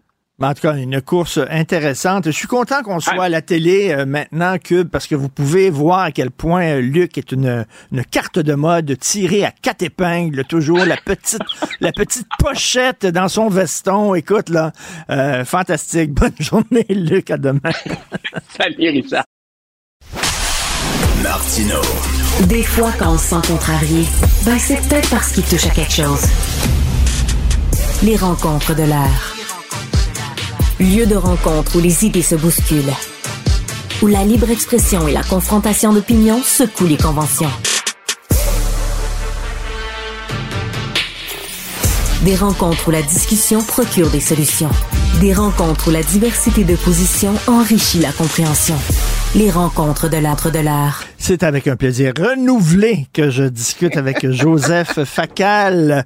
Joseph, ça ne sent pas la coupe au hockey, mais ça sent ça sent la fin pour Justin Trudeau. Qu'est-ce que tu en penses? Je pense que oui, euh, ça sent la fin. Euh, sur le site de Radio-Canada ce matin, on trouve un article tout à fait révélateur de Laurence Martin. Je peux me tromper, Richard, je peux me tromper, mais je crois que ce qu'on nous rapporte dans cet article, c'est le premier député libéral fédéral, le premier qui brise l'omerta et qui dit que Justin Trudeau a fait son temps. Je l'avoue, c'est un député dont je n'avais jamais entendu parler, Ken McDonald de Terre-Neuve, député de Avalon, circonscription rurale, qui dit Notre date de péremption est arrivée. Et il ajoute Sur le terrain, on sent presque de la haine Oh. envers le premier ministre Trudeau. De la haine. Évidemment, regarde la subtilité. Il ne demande pas son départ, il demande un vote de confiance pour que les membres puissent s'exprimer. Ça revient strictement au même, parce que tu ne maintiens pas en poste quelqu'un en qui tu dis ne plus avoir confiance. Richard, crois-moi, j'ai fait de la politique assez longtemps. Quand un premier député brise les rangs, c'est parfois une opération coordonnée, parfois non. Il y a des loose cannons, mais le premier qui parle, quand il le fait, il le fait parce qu'il sait que plusieurs collègues pensent comme lui. Et le profil type, le portrait robot est toujours le même. Le premier à briser le silence, c'est pas un jeune loup ambitieux qui vient d'être promu ministre ou qui espère être ministre, puis qui a des jeunes enfants, puis qui a une grosse hypothèque. C'est souvent un député d'arrière-ban, âgé, qui a plus rien à perdre, qui sait que sa carrière est faite, et là, évidemment, lui peut se permettre de dire ce qu'il pense. Alors moi, je soupçonne que ça va beaucoup plus mal que l'impression d'unité qu'on essaie de nous euh, montrer. Mais euh, le mot est fort, là. Tu dis de la haine. De la haine. Et si tu lis plus bas dans l'article, euh, la journaliste s'est promenée dans la circonscription de ce député et là, évidemment, elle interroge ce qu'on appelle du monde ordinaire. Alors, ça donne ceci. Arrogant, n'écoute plus, manarve. Donc, c'est très épidermique comme, comme réaction. Et, Richard, une chose me frappe. Évidemment, les chiffres confirment tout cela. Mais laisse-moi te dire un petit mot sur les chiffres. Le dernier Angus Reid, le plus récent, celui de la mi-janvier, donne à Pierre Poilièvre et aux conservateurs 17 points d'avance. 41-24, c'est beaucoup. Mais regarde ce qui est frappant. Parmi les 24% parmi les 24% de gens qui disent qu'ils voteraient encore libéral, parmi ces 24-là, t'en as 62,5% 62 qui disent que leur raison de voter libéral, c'est de bloquer Pierre Poilièvre. Autrement dit, les deux tiers du vote, Vote libéral, c'est du vote stratégique. Je l'aime pas, mais je me pince le nez. Ce qui veut dire ça, deux choses. La base libérale s'est réduite, mais c'est aussi une base terriblement friable. On ne vote plus pour lui, on vote pour bloquer l'autre. Euh, et ça, c'est évidemment extrêmement, extrêmement révélateur. Mais est-ce que les membres du Parti libéral lui reprochent ses politiques, par exemple sa politique d'immigration, ou lui reprochent que ses politiques pognent pas? C'est-à-dire que c'est pas la même chose. C'est-à-dire que lui, lui, il dit 500 000 par année. Si ça pognait, les membres du Parti libéral diraient fantastique, bravo.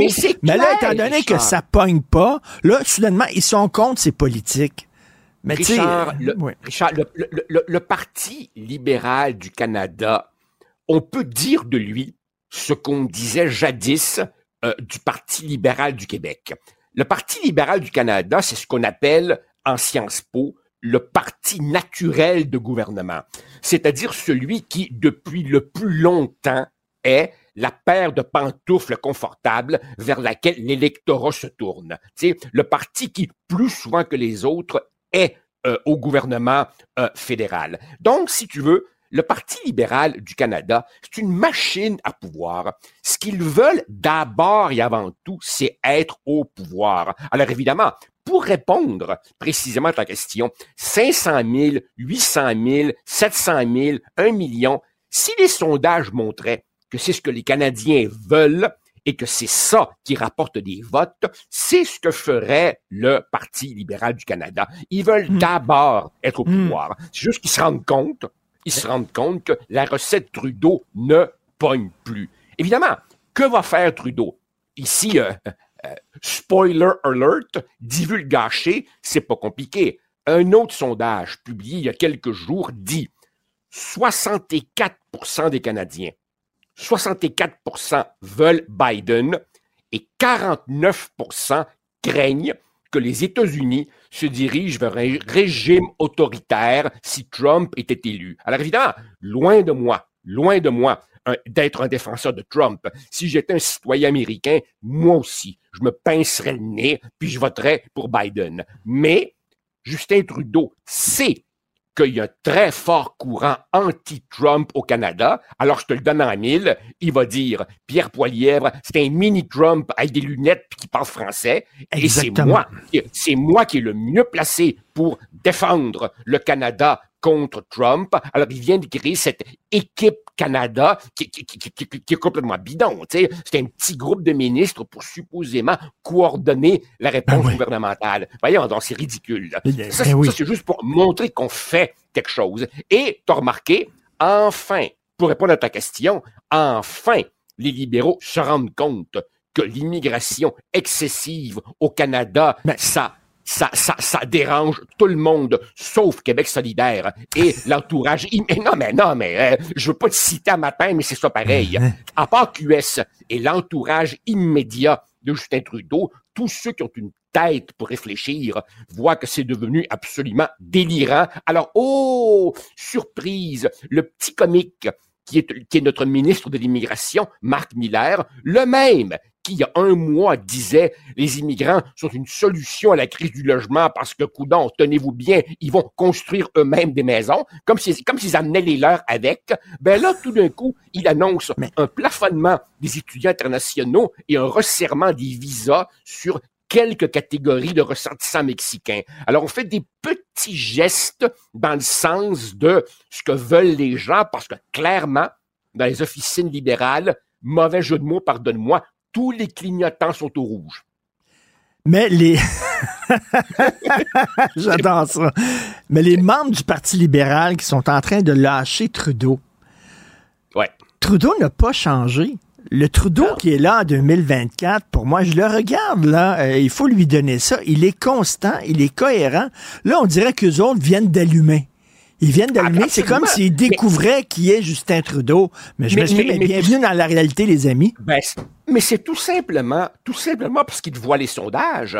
Tant aussi, long, aussi longtemps que, malgré le, voyage en Inde, puis les costumes, puis le blâme du commissaire, les, blâmes à répétition, les blâmes fitzgibbonesques du, du, du commissaire à l'éthique fédérale, tant aussi longtemps que euh, ces frasques n'affectaient pas trop les capacités, euh, les, perspectives de réélection du Parti libéral. On l'endurait. Maintenant, la farce a assez duré. Euh, l'erreur, l'erreur, Richard, et on en a déjà parlé, toi et moi, l'erreur serait de faire de Justin Trudeau une espèce de, de, de pur produit d'image. Non, non, non, non, non, non. Nous, les médias, on a allumé en retard sur lui. C'est vrai que Justin Trudeau joue énormément sur l'image, mais c'est un homme qui a un projet idéologique. Euh, euh, quand tu posais l'autre jour la question, est-ce qu'il veut utiliser l'immigration pour noyer le Québec francophone? Oui il veut parachever la job du père.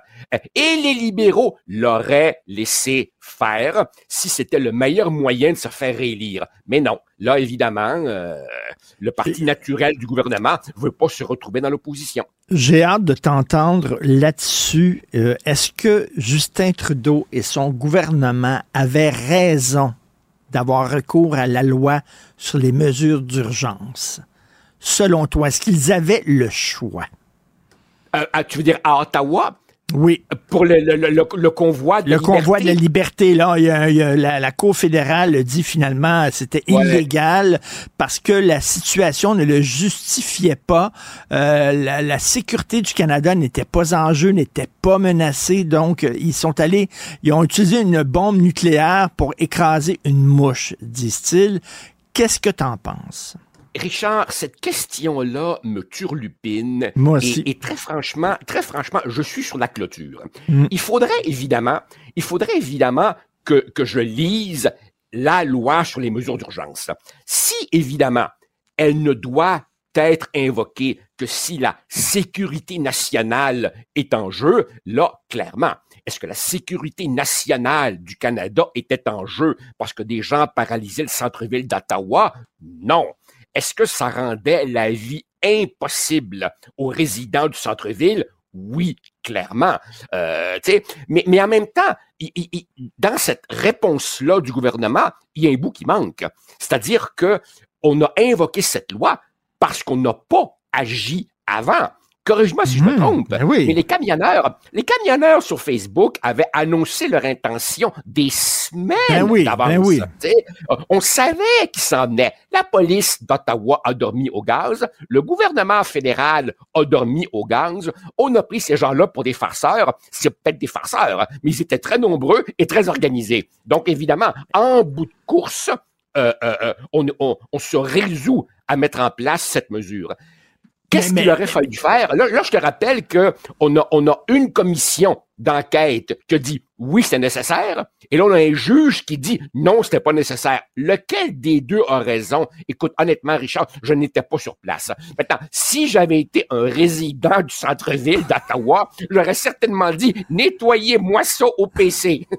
Mais re- regarde ça, c'est l'extrait de la décision du juge Richard Mosley. Écoute ça. La loi euh, violait la liberté d'expression des manifestants. Je savais pas que, que, que, euh, installer un sauna dans le plein milieu d'une rue, c'était de la liberté d'expression. En tout cas, bref, la loi violait la liberté d'expression des manifestants car celle-ci avec une portée excessive en s'appliquant à des personnes qui voulaient manifester mais qui ne s'engageaient pas dans des activités susceptibles de troubler la paix. Lui, il dit que les activités des manifestants ne troublaient pas la paix. Il, était où, Richard, lui? euh, il a pas vu les euh, images, euh? Ri- Richard, corri- corri- corrige-moi si je me trompe, mais est-ce que les camionneurs n'avaient pas enlevé les roues de leur camion pour faire en sorte que la remorqueuse ne puisse pas les enlever de là? Ça, si ce n'est pas essayer d'avoir un effet perturbant maximal, je sais pas ce que c'est. Donc, évidemment, ils voulaient emmerder au maximum. Ils ont parfaitement réussi. Maintenant, est-ce que ça mettait en, danger la sécurité nationale comme, comme euh, une invasion, comme une catastrophe naturelle, comme un épouvantable virus? Non. Euh, bon, voilà. sais. Hey, hey, j'ai un dernier truc à te, à, te, à, te, à te communiquer.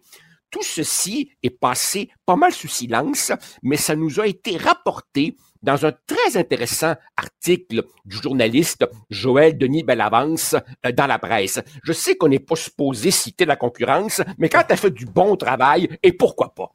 Quand elle fait du bon travail, pourquoi pas? L'autre jour, la ministre des Finances fédérales, Madame Freeland, fait sa mise à jour économique et elle dit, elle dit que le gouvernement Trudeau garde le cap et qu'à partir de 2026, 2026, donc dans deux ans, le déficit fédéral sera enfin limité à 1% du PIB. Évidemment, tu as quelques petits malins qui ont fait des calculs et qui se sont aperçus que pour atteindre cette cible-là, il faudrait couper, couper 12 milliards par année. Est-ce que tu vois ça d'ici, toi, Richard, le gouvernement Trudeau coupant 12 milliards par année alors que depuis 2016, depuis 2016, les dépenses de ce Ben oui. gouvernement qui est, qui, est, qui est comme un marin qui vient de débarquer dans un port avec sa nouvelle paye dans la poche. Ce, ce gouvernement dé- dépense, augmente ses dépenses de 5% par année. Alors évidemment, un gouvernement qui augmente ses dépenses de 5% par année, qui est un accro à la dépense, devrait soudainement commencer à couper 12 milliards par année. Le plan financier du gouvernement Trudeau est une fumisterie. Tout à fait. Et en terminant, si tu veux être de bonne humeur aujourd'hui, euh, être rempli d'espoir, lis la liste des films en candidature, en Oui. nomination pour meilleur film. 10 films, tous formidables. Je lisais cette liste-là, on pourrait s'en parler vendredi, mon cher Joseph, et je disais, Ben oui, ben je me disais, ça fait Écoute, je pense que la dernière fois que j'ai vu une liste de nominés comme ça aussi solide, c'est dans les années 70. Vraiment. Wow. Je, je regarde, c'est tous des films. Il y en a un que j'ai pas vu, je les ai tous vus les autres. Ils sont tous super solides. On s'en parlera vendredi. Ouais, Regarde ça, pourrait- ça va. Ouais, on, on- on- on pourrait se faire un spécial Oscar, en effet. Ben oui, ça serait bien. Ça. Merci. Bonne, bonne journée. OK. Bye. Martino. Le préféré du règne animal. Bonjour, les petits lapins. Petit lapin. Alors, on a de la suite dans les idées à Cube. hein. Lundi, on recevait Daniel Breton, président et directeur général de Mobilité électrique Canada, pour parler, entre autres, du salon de l'auto. 80% des autos présentées sont des autos électriques. Donc, je parlais de ça avec Daniel Breton. Je parlais du backlash contre les autos électriques. C'était très intéressant. Mais là, on le reçoit encore deux jours après pour tout à fait autre chose. Euh, Monsieur Breton a des positions assez tranchées sur l'usine de Northvolt. Bonjour, Daniel. Bonjour. À bord, à, à bord de son auto électrique, euh, il y a des gens qui disent Northvolt, ça n'a pas de bon sens, qu'il ne doit pas passer par le BAP, alors qu'on sait qu'il va avoir des impacts sur les milieux humides avec la construction de cette usine-là. Euh, en tant qu'environnementaliste, euh, parce que d'un côté, euh, Daniel, l'environnement, ça vous tient à cœur. Mais de l'autre côté, euh, l'électricité, les batteries électriques, ça vous tient à cœur aussi. Donc, j'imagine que vous vous réjouissez qu'il y ait une usine comme Nerdvolt qui va euh, s'en aller dans la filière électrique. Vous vous situez où dans ce débat-là? En fait, euh, le projet Nordvolt est un projet extrêmement intéressant euh, que j'appuie euh, de tout cœur parce que ça va faire en sorte de diminuer les émissions de gaz à effet de serre de la production de batteries de 70 à 90% par kilowattheure à l'horizon 2030. Donc, c'est un projet extrêmement positif. Là où je suis plus mal à l'aise, en tant qu'ancien ministre de l'Environnement et environnementaliste, c'est avec le fait que le gouvernement du Québec a, à mon avis, fait une erreur en disant on va passer outre la consultation publique, on va passer outre la, la discussion démocratique sur les impacts environnementaux de la construction de- de- du projet Nordvolt, euh, parce qu'on peut pas d'un côté dire c'est le plus gros projet privé de l'histoire du Québec, et de l'autre côté dire ben, en fonction des nouvelles normes qu'on a euh, qu'on a adoptées récemment, le projet n'est pas assez gros pour que ça ait à passer par le BAP. Fait qu'il y a une incohérence évidente et ça fait en sorte que ça nuit à la réputation de l'industrie au complet d'avoir une telle façon de procéder. On lui a donné comme un raccourci en disant il n'y a pas besoin de se présenter dans, dans- de- devant le BAP. Euh, cela dit, euh, entre deux mots, il faut choisir le moindre, comme on dit euh, Daniel Breton. On dit oui, peut-être ça, ça a des impacts négatifs sur les milieux humides, mais c'est tellement important de développer la filière électrique euh, que finalement, ben regarde, on est prêt à, à se boucher le nez puis à dire bon, ben regarde, va- ils, ils vont polluer ces milieux humides, mais quand même de l'autre côté, ça va être bon parce que ça va nous permettre euh, de moins polluer avec les, les- les autos électriques. Vous en pensez quoi? Est-ce que Ben, moi, ce que, moi, ce que je dis, c'est que, comme je dis d'un point de vue environnemental, c'est sûr qu'il y a beaucoup plus de gains que d'in- d'inconvénients, mais il faut quand même entendre ce que la population locale a à dire là-dessus. Euh, moi, j'en ai parlé avec des groupes écologistes qui sont tous favorables au projet Nordvolt, mais en 2024, de dire on va passer outre euh, la consultation publique du BAP, qui est une institution qui existe depuis des décennies, parce que il faut aller plus vite. Ben, au rythme où vont les choses, avec euh, les considérations locales devant lesquelles le gouvernement du Québec se retrouve et que Nordvolt se retrouve, parce que là-dedans, Nordvolt sont pris entre l'arbre et l'écorce. Là. C'est pas eux autres qui décident des règles, eux autres suivent les règles. Euh, mais ça fait en sorte de nuire à la réputation de l'industrie de l'électrification des transports et des énergies renouvelables au complet. Donc, je trouve que ça a été maladroit de la part du gouvernement. Et c'est pour ça que je considère que d'avoir un BAP, euh, ça serait la bonne chose à faire pour toutes les bonnes raisons, parce que ça permettrait aux gens de comprendre les tenants et aboutissants. Lorsqu'on voit dans le journal sortir des documents caviardés à 80 lorsque un journaliste demande des informations sur le projet, Ben oui. de la transparence. Ben c'est ça, c'est que ça, ça fait naître la- le, le cynisme dans la population parce qu'on se dit euh, pourquoi on a un BAP Le BAP, c'est le Bureau d'audience publique en environnement. Quand une entreprise euh, euh, s'installe, doit soudainement ben, expliquer à quel point euh, l'environnement à cœur, puis bon, ça sera pas un impact négatif et tout ça. Là, on dit pourquoi on a un BAP s'il y a certaines entreprises qui doivent passer devant le BAP, puis il y en a d'autres, non, ils n'ont pas besoin, on leur donne une carte, puis passe égaux, puis t'as pas besoin de passer devant le BAP. Les gens disent, ben comment ça se fait, là, il y a ça. Puis, et ça crée un malheureux précédent.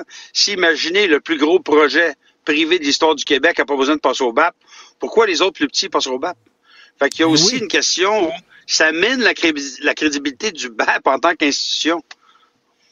Et Daniel Breton, je pense que les gens euh, sont un peu tannés des cadeaux qu'on donne à des grosses entreprises. On déroule le tapis rouge, on donne des prêts pardonnables, on va vous construire une route, vous allez avoir l'électricité moins chère, puis là, vous n'aurez pas besoin de passer par le BAP et tout ça. Là, les gens disent, à un moment donné, ça va faire, là. Ouais. Il y a aussi une question de respect. Effectivement, je veux dire, on parle d'investissement important de la part du gouvernement fédéral et du gouvernement du Québec. Donc, c'est certain qu'il y a un enjeu par rapport à la perception que ça a auprès de la population générale. Et puis, moi, je tiens à rappeler qu'il y a plus de dix ans, lorsque j'étais avec le gouvernement du Parti québécois, euh, le gouvernement de Mme Marois a décidé d'aller de l'avant avec le projet de la cimenterie mécaniste en disant ils n'ont pas à passer par le BAP. J'étais totalement contre ça. Ça Ben s'est oui. avéré être une erreur catastrophique. faut pas répéter les mêmes erreurs. faut apprendre de nos erreurs. Ben c'est ça, la cimenterie McGuinness, c'était un des projets finalement les plus polluants au Québec. Là. Été, Ben oui.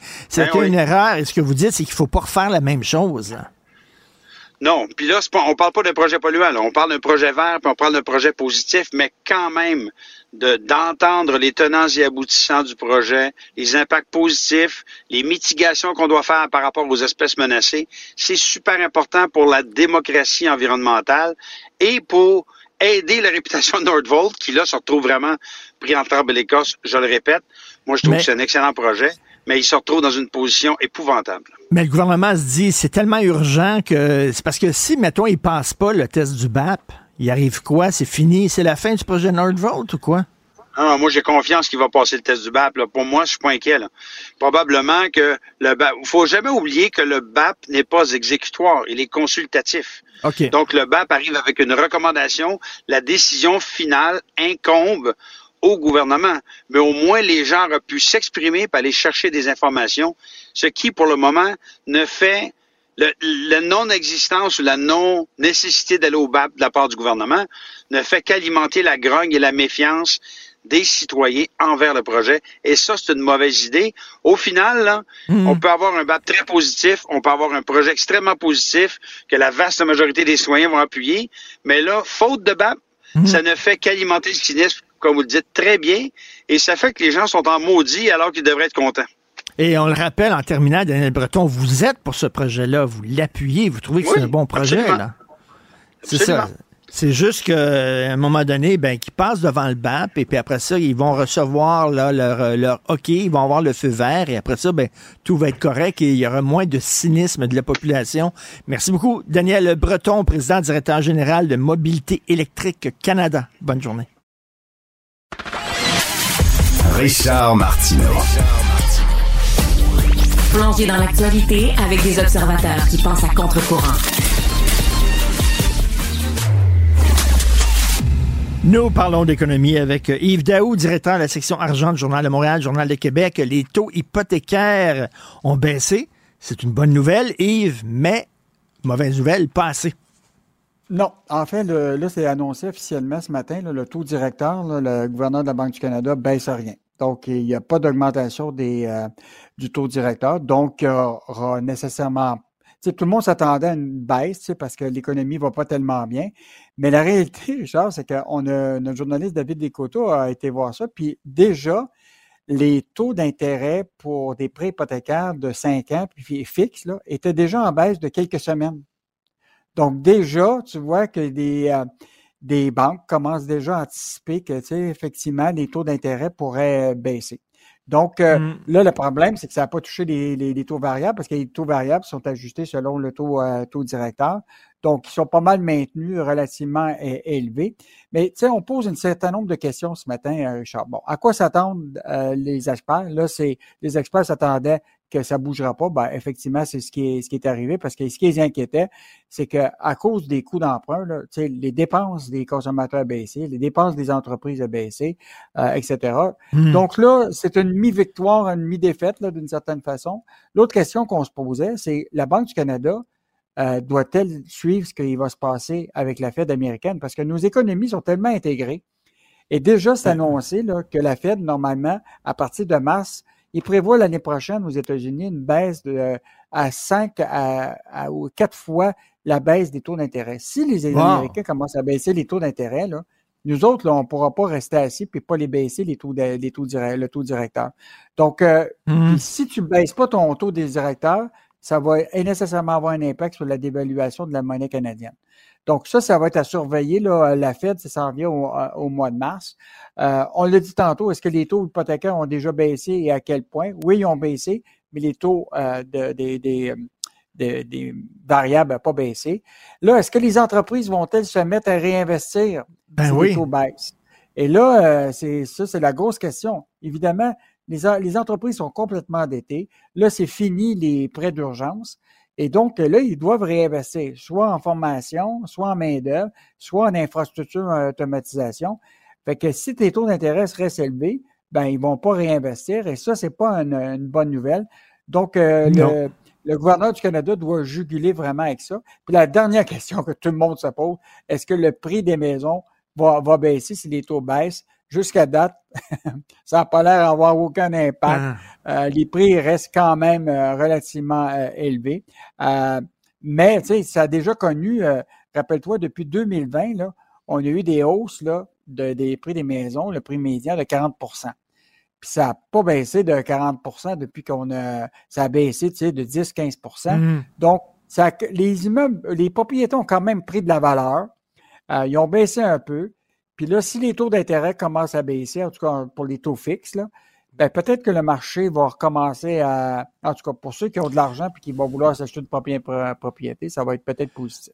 Bref, les taux d'intérêt baissent, mais pas suffisamment pour que ça ait vraiment un véritable impact euh, dans, dans nos poches et sur l'économie. Comment ça se fait ça coûte plus cher?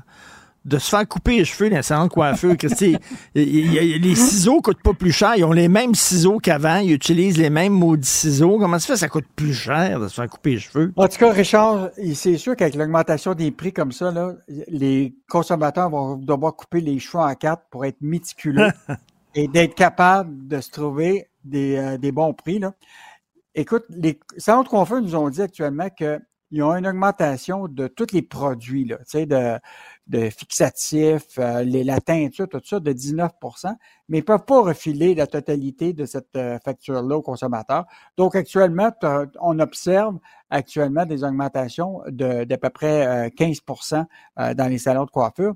Mais évidemment, toi puis moi, là, ça nous coûte bien meilleur marché. Mais pour les, nos conjointes, là, écoute, si tu regardes maintenant, coloration, coupe, mise en pli, mèche, tu sais, à- avant la pandémie, c'était 275 C'est rendu entre 350 et 400 maintenant. Euh, tous les prix ont augmenté en 2024, mais évidemment, euh, les, les femmes sont beaucoup plus touchées. euh, Est-ce que c'est pour ça, est-ce que c'est pour ça, Yves, qu'on voit de plus en plus de femmes qui assument leurs cheveux blancs? Et qui sont tannées de se faire teindre les cheveux parce que je vais te dire quelque chose, ça coûte cher. Tu sais, te faire teindre les cheveux aux trois mois, là, à 400 pièces la shot, là, c'est peut-être ça aussi une décision économique en disant, regarde, j'aurai les cheveux blancs, puis c'est ça qui est ça. Ben là, ce qui est, ça, il y a ça. Puis l'autre affaire, c'est les consommateurs commencent à changer. Euh, tu te rappelles, pendant la pandémie, là, il y a du monde qui ont commencé à penser que peut-être c'est possible pour eux autres de se couper eux-mêmes les cheveux puis de faire, faire leur propre teinture. Là, évidemment, à un moment, tu finis par dire, ben là, on- Ça donne des résultats des fois. ouais, ça donne des- Mais là, la réalité, c'est que les gens retournent à- à- dans les salons de coiffure, mais ce qu'ils font souvent, c'est qu'ils vont faire le minimum chez le salon de coiffure, mais tout l'aspect euh, de suivi de, de, de, de, de, mise en pli puis tout ça, ils vont le finir à la maison. ça, c'est ce qu'on appelle l'économie de boule chandelle. ben écoute, on devrait tous faire adopter la coupe Dumb and Dumber. Tu te mets un, pot là, sur la tête puis tu coupes ce qu'ils dépensent. Là. tout le monde aura la même quoi. J'ai déjà fait ça pour mes enfants, puis mettons que quand il arrivait à l'école, il savait que c'était les parents qui s'étaient occupés de la vie. Eh ben oui. Euh, Ronac élimine 300 postes à majorité au Québec. écoute, Richard, on parle de Rona cette semaine qu'ils sont même pas capables des logiciels en français, mais là, déjà, ça avait été annoncé récemment qu'il avait coupé presque 500 postes. Euh, ben là, il s'en rajoute d'autres. Donc, 300 postes à travers le, Canada, mais dont 180 au Québec. Et le gros, c'est au siège social.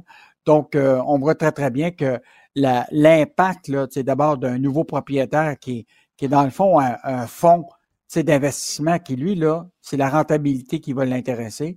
Euh, donc, tu vois, il peut, il peut se permettre d'avoir un logiciel euh, en, anglais, mais la réalité, c'est que là, on le voit, là, les dépenses en rénovation, ben, au niveau des ça commence à chuter là, à mmh. cause des taux d'intérêt, les gens ne rénovent pas. La mmh. construction là, est à, on s'entend là, pour résidentiel est, est presque au plancher.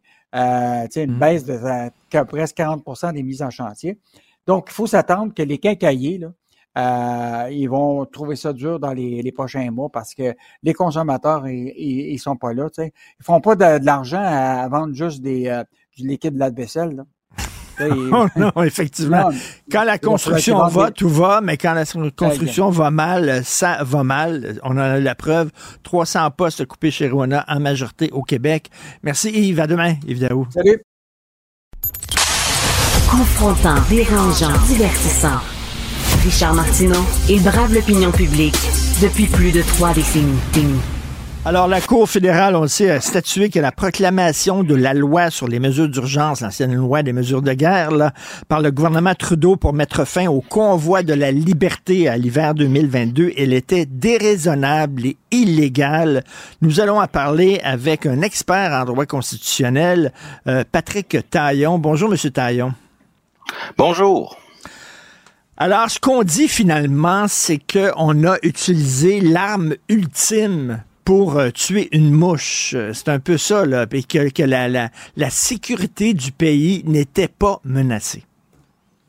C'est bien résumé. Euh, au fond, on a, euh, on avait jadis la loi sur les mesures de guerre qui était très facile à utiliser pour le, le, gouvernement fédéral.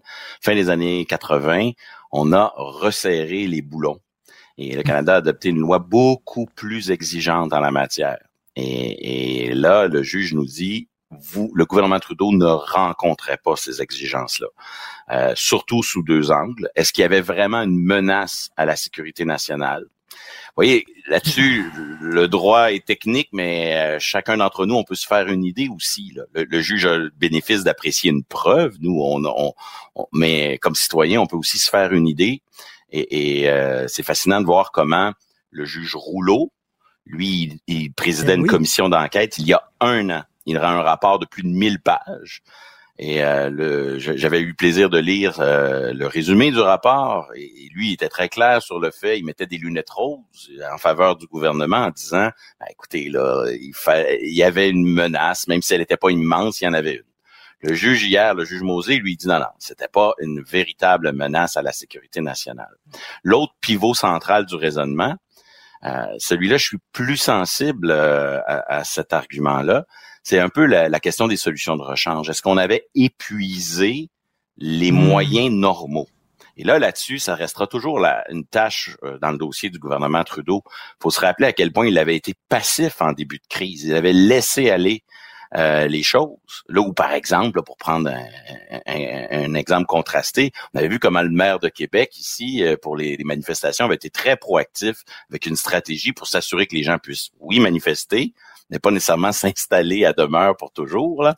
Euh, alors, à l'inverse, à mm-hmm. Ottawa, on avait, on avait mm-hmm. mal géré le début de crise. Et, et là-dessus, le gouvernement Trudeau restera toujours un peu en faute de c'est difficile de dire j'ai besoin de, la, de, de l'arme ultime quand on n'a pas utilisé les autres outils à la disposition. Et on avait plusieurs provinces qui avaient fait la démonstration, qui avaient eu quand même des, des manifestations. On avait eu même le pont Ambassador euh, qui reliait la frontière Oui. canado-américaine. On avait réussi avec les moyens normaux à démanteler ces manifestations-là. Fait que le juge revient là-dessus dans son jugement en disant, écoutez, ils- ils ils avaient pas fait cette démonstration-là que c'était indispensable en quelque sorte de recourir à, la loi sur les mesures d'urgence.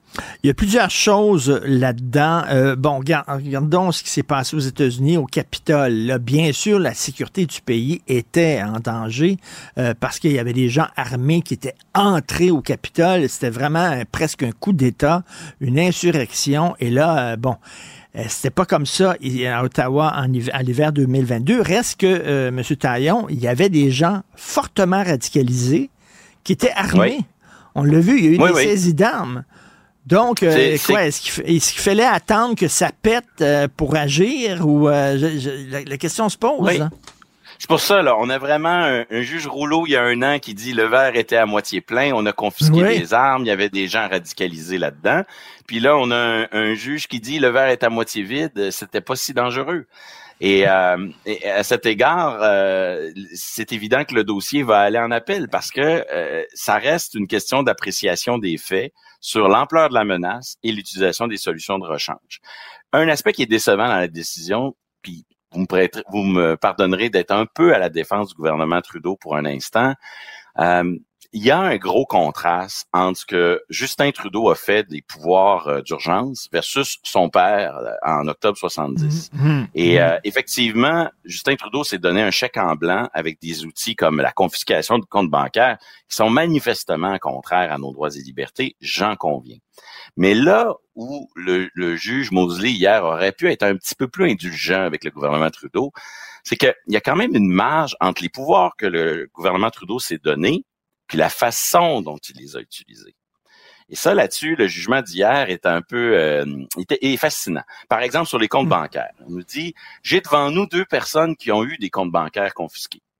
Mais j'analyse la preuve et je vois qu'ils en ont subi aucun préjudice. Ils ont eu accès à des cartes de crédit, etc., etc. Donc, il y a comme un écart entre, euh, je dirais, le terrain des principes, voire un terrain un peu théorique. Est-ce que, ce que, est-ce que les, les pouvoirs qu'on s'est donnés étaient conceptuellement contraires aux droits et libertés? Et je dirais, est-ce que sur le terrain, dans la manière dont la police s'est comportée, dans la manière dont on a appliqué ces pouvoirs-là, est-ce qu'il y a eu des violations des droits et libertés? Alors, le juge d'hier, hier, il nous dit, moi, je me situe sur le terrain des principes du général, puis je, je fais assez, euh, je fais court sur euh, l'appréciation concrète euh, des, des, des personnes.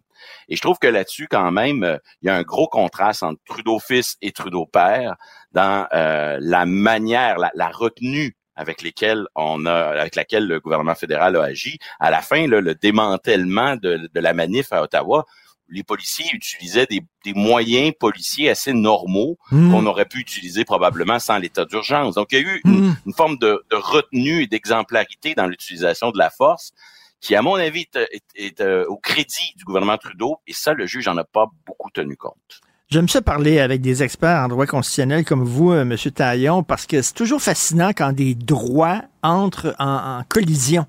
Hein, droit individuel contre droit, droit collectif. Là, droit à la liberté d'expression, mais contre aussi droit à assurer la sécurité de l'État. Euh, c'est intéressant de savoir tout est en matière, tout est matière à interprétation. Et M. Taillon, lorsque le juge Richard Mosley a dit euh, l'invocation de la loi violait la liberté d'expression, moi, je me dis, arriver avec un 18 roues, enlever les roues euh, pour être sûr qu'on ne sera pas towé, comme on dit, on ne sera pas remorqué, sacrer des 18 roues euh, dans le plein milieu d'un centre-ville, klaxonner toute la nuit, installer euh, des bains tourbillons dans le plein milieu de la rue, est-ce que c'est vraiment de la liberté d'expression? Non, en fait, euh, et, les manifestants eux-mêmes, qui étaient souvent tendance libertarien, là, euh, tombaient vite dans le piège, je dirais, de voir leur- leurs droits et libertés un peu en silo, comme s'ils vivaient dans Ben une oui. bulle, comme si leurs droits étaient absolus. C'est pas comme ça que ça marche en vérité. Euh, L'État euh, est en mesure de limiter tous les droits s'il est capable de démontrer qu'il le fait pour un objectif valable avec des moyens euh, raisonnables. Et euh, grosso modo, euh, la crise de la COVID l'a démontré, hein, euh, des libertés que l'on croyait euh, essentielles, comme le, le simple fait de marcher dans la rue le soir, là, peuvent être remises en question si c'est fait pour un bon objectif avec des solutions, disons, avec des solutions les moins attentatoires possibles aux droits. Alors là-dessus, c'est là que le gouvernement Trudeau échoue. C'est, on le dit, vous poursuiviez un objectif qui était tout à fait valable, mais il y avait des solutions de rechange avant d'arriver à cette arme ultime. Et c'est, c'est là que Mhm. s'inscrit la défaite. Mais effectivement, il faut, il faut éviter une interprétation euh, qui tend vers une espèce d'absolu euh, de l'individu. Euh, les droits peuvent être limités non seulement au nom des, des droits des autres, mais même aussi au nom de n'importe quel intérêt public, là, euh, notamment la sécurité. Oui. Et, et oui, la liberté d'expression existe, mais elle n'implique pas, euh, elle, doit être pondérée. Là, elle, n'implique pas le fait de pouvoir s'installer n'importe où pour une durée illimitée et d'utiliser des moyens qui, qui contreviennent à, à des règlements municipaux qui ont une raison d'être, qui Mais- sont mais- là pour. euh, Monsieur Taillon, vous savez qu'aux États-Unis, il y a des gens là, qui euh, considèrent la Constitution américaine comme un texte sacré, littéralement, et euh, c'est euh, dans la maison, sous verre, et c'est comme si c'était une page de la Bible, et pour eux, la Constitution doit être prise au pied de la lettre. Mais là, on voit que non, il y a- il y a deux juges là, qui ont interprété différemment la Constitution canadienne. C'est un, un document qui, qui, qui, qui est interprété différemment selon les gens qui le lisent, selon les experts qui le lisent. Absolument. Et c'est vrai que le, le droit en général, puis les droits fondamentaux en particulier, il y a une dimension, il y a un savoir un peu technique. Mais ces droits-là, ultimement, ils appartiennent aux citoyens et il faut qu'on puisse en débattre démocratiquement. Il faut pas que faut pas que les juristes deviennent les grands prêtres, les nouveaux prêtres qui nous disent ce qui est possible, ce qui est permis, ce qui est pas permis. Il faut que, comme citoyens, on soit capable aussi de, de, de discuter de jusqu'où doit aller euh, les droits de chacun et, et jusqu'où où établir l'équilibre des droits. Donc euh, là-dessus, les États-Unis sont divisés par euh, un, un débat existentiel entre ceux qui voudraient qu'on interprète la Constitution au pied de la lettre avec le Mhm. sens qui- que les mots avaient euh, il y a euh, plusieurs siècles, ou ceux qui voudraient que ce soit un peu plus euh, évolutif en fonction euh, Ben, du c'est contexte. ça. Ça, c'est un élément de contraste important aux États-Unis. Et aussi, il faut le concéder, aux États-Unis, les États-Unis sont probablement le pays, euh, sont assurément le pays où la liberté d'expression est interprétée le plus largement. Il n'y a, pas d'équivalent dans les États européens, puis le Canada là-dessus se situe quand même un peu à mi-chemin entre l'Europe et les États-Unis. Donc, il y, a, il y a une tendance aux États-Unis à, à, à, à donner vraiment, à faire de la liberté d'expression, je dirais, un, un droit plus important que les autres. Euh, Bon, la formule est peut-être un peu exagérée, mais, mais ça, ça, ça montre l'importance qu'aux États-Unis on y accorde. Ça a des conséquences, notamment, par exemple, sur le financement des partis politiques. Nous, on a des, des règles qui encadrent le financement des partis politiques, qui sont une limitation évidente de la liberté d'expression, mais on la considère justifiée parce qu'il y, a des- il y a- il y a un intérêt public à préserver, alors qu'aux États-Unis, ces limitations-là sont considérées comme euh, vraiment une violation injustifiée de la liberté d'expression. Non, je trouve ça passionnant, moi, le droit constitutionnel. Il y a des lois euh, fédérales, provinciales, il y a la charte des droits qui chapeaute tout ça, il y a une constitution, tout ça. Et comment on fait l'équilibre de tout ça? Ben, ça prend des experts comme vous. Euh, on va se reparler, euh, j'espère. Monsieur Patrick Taillon, professeur en droit constitutionnel, merci beaucoup. Bonne journée. Au plaisir. Martino. Pour l'instant, nos avocats nous disent que tout est beau. Un auditeur hier nous textait qu'il n'avait jamais écouté Cube, mais que depuis qu'on est à la télé, ben là, il est tout le temps branché avec nous sur l'actualité. Mais c'est vrai, en fait, que d'avoir une nouvelle chaîne, ça, ça nous permet de rejoindre Ben oui.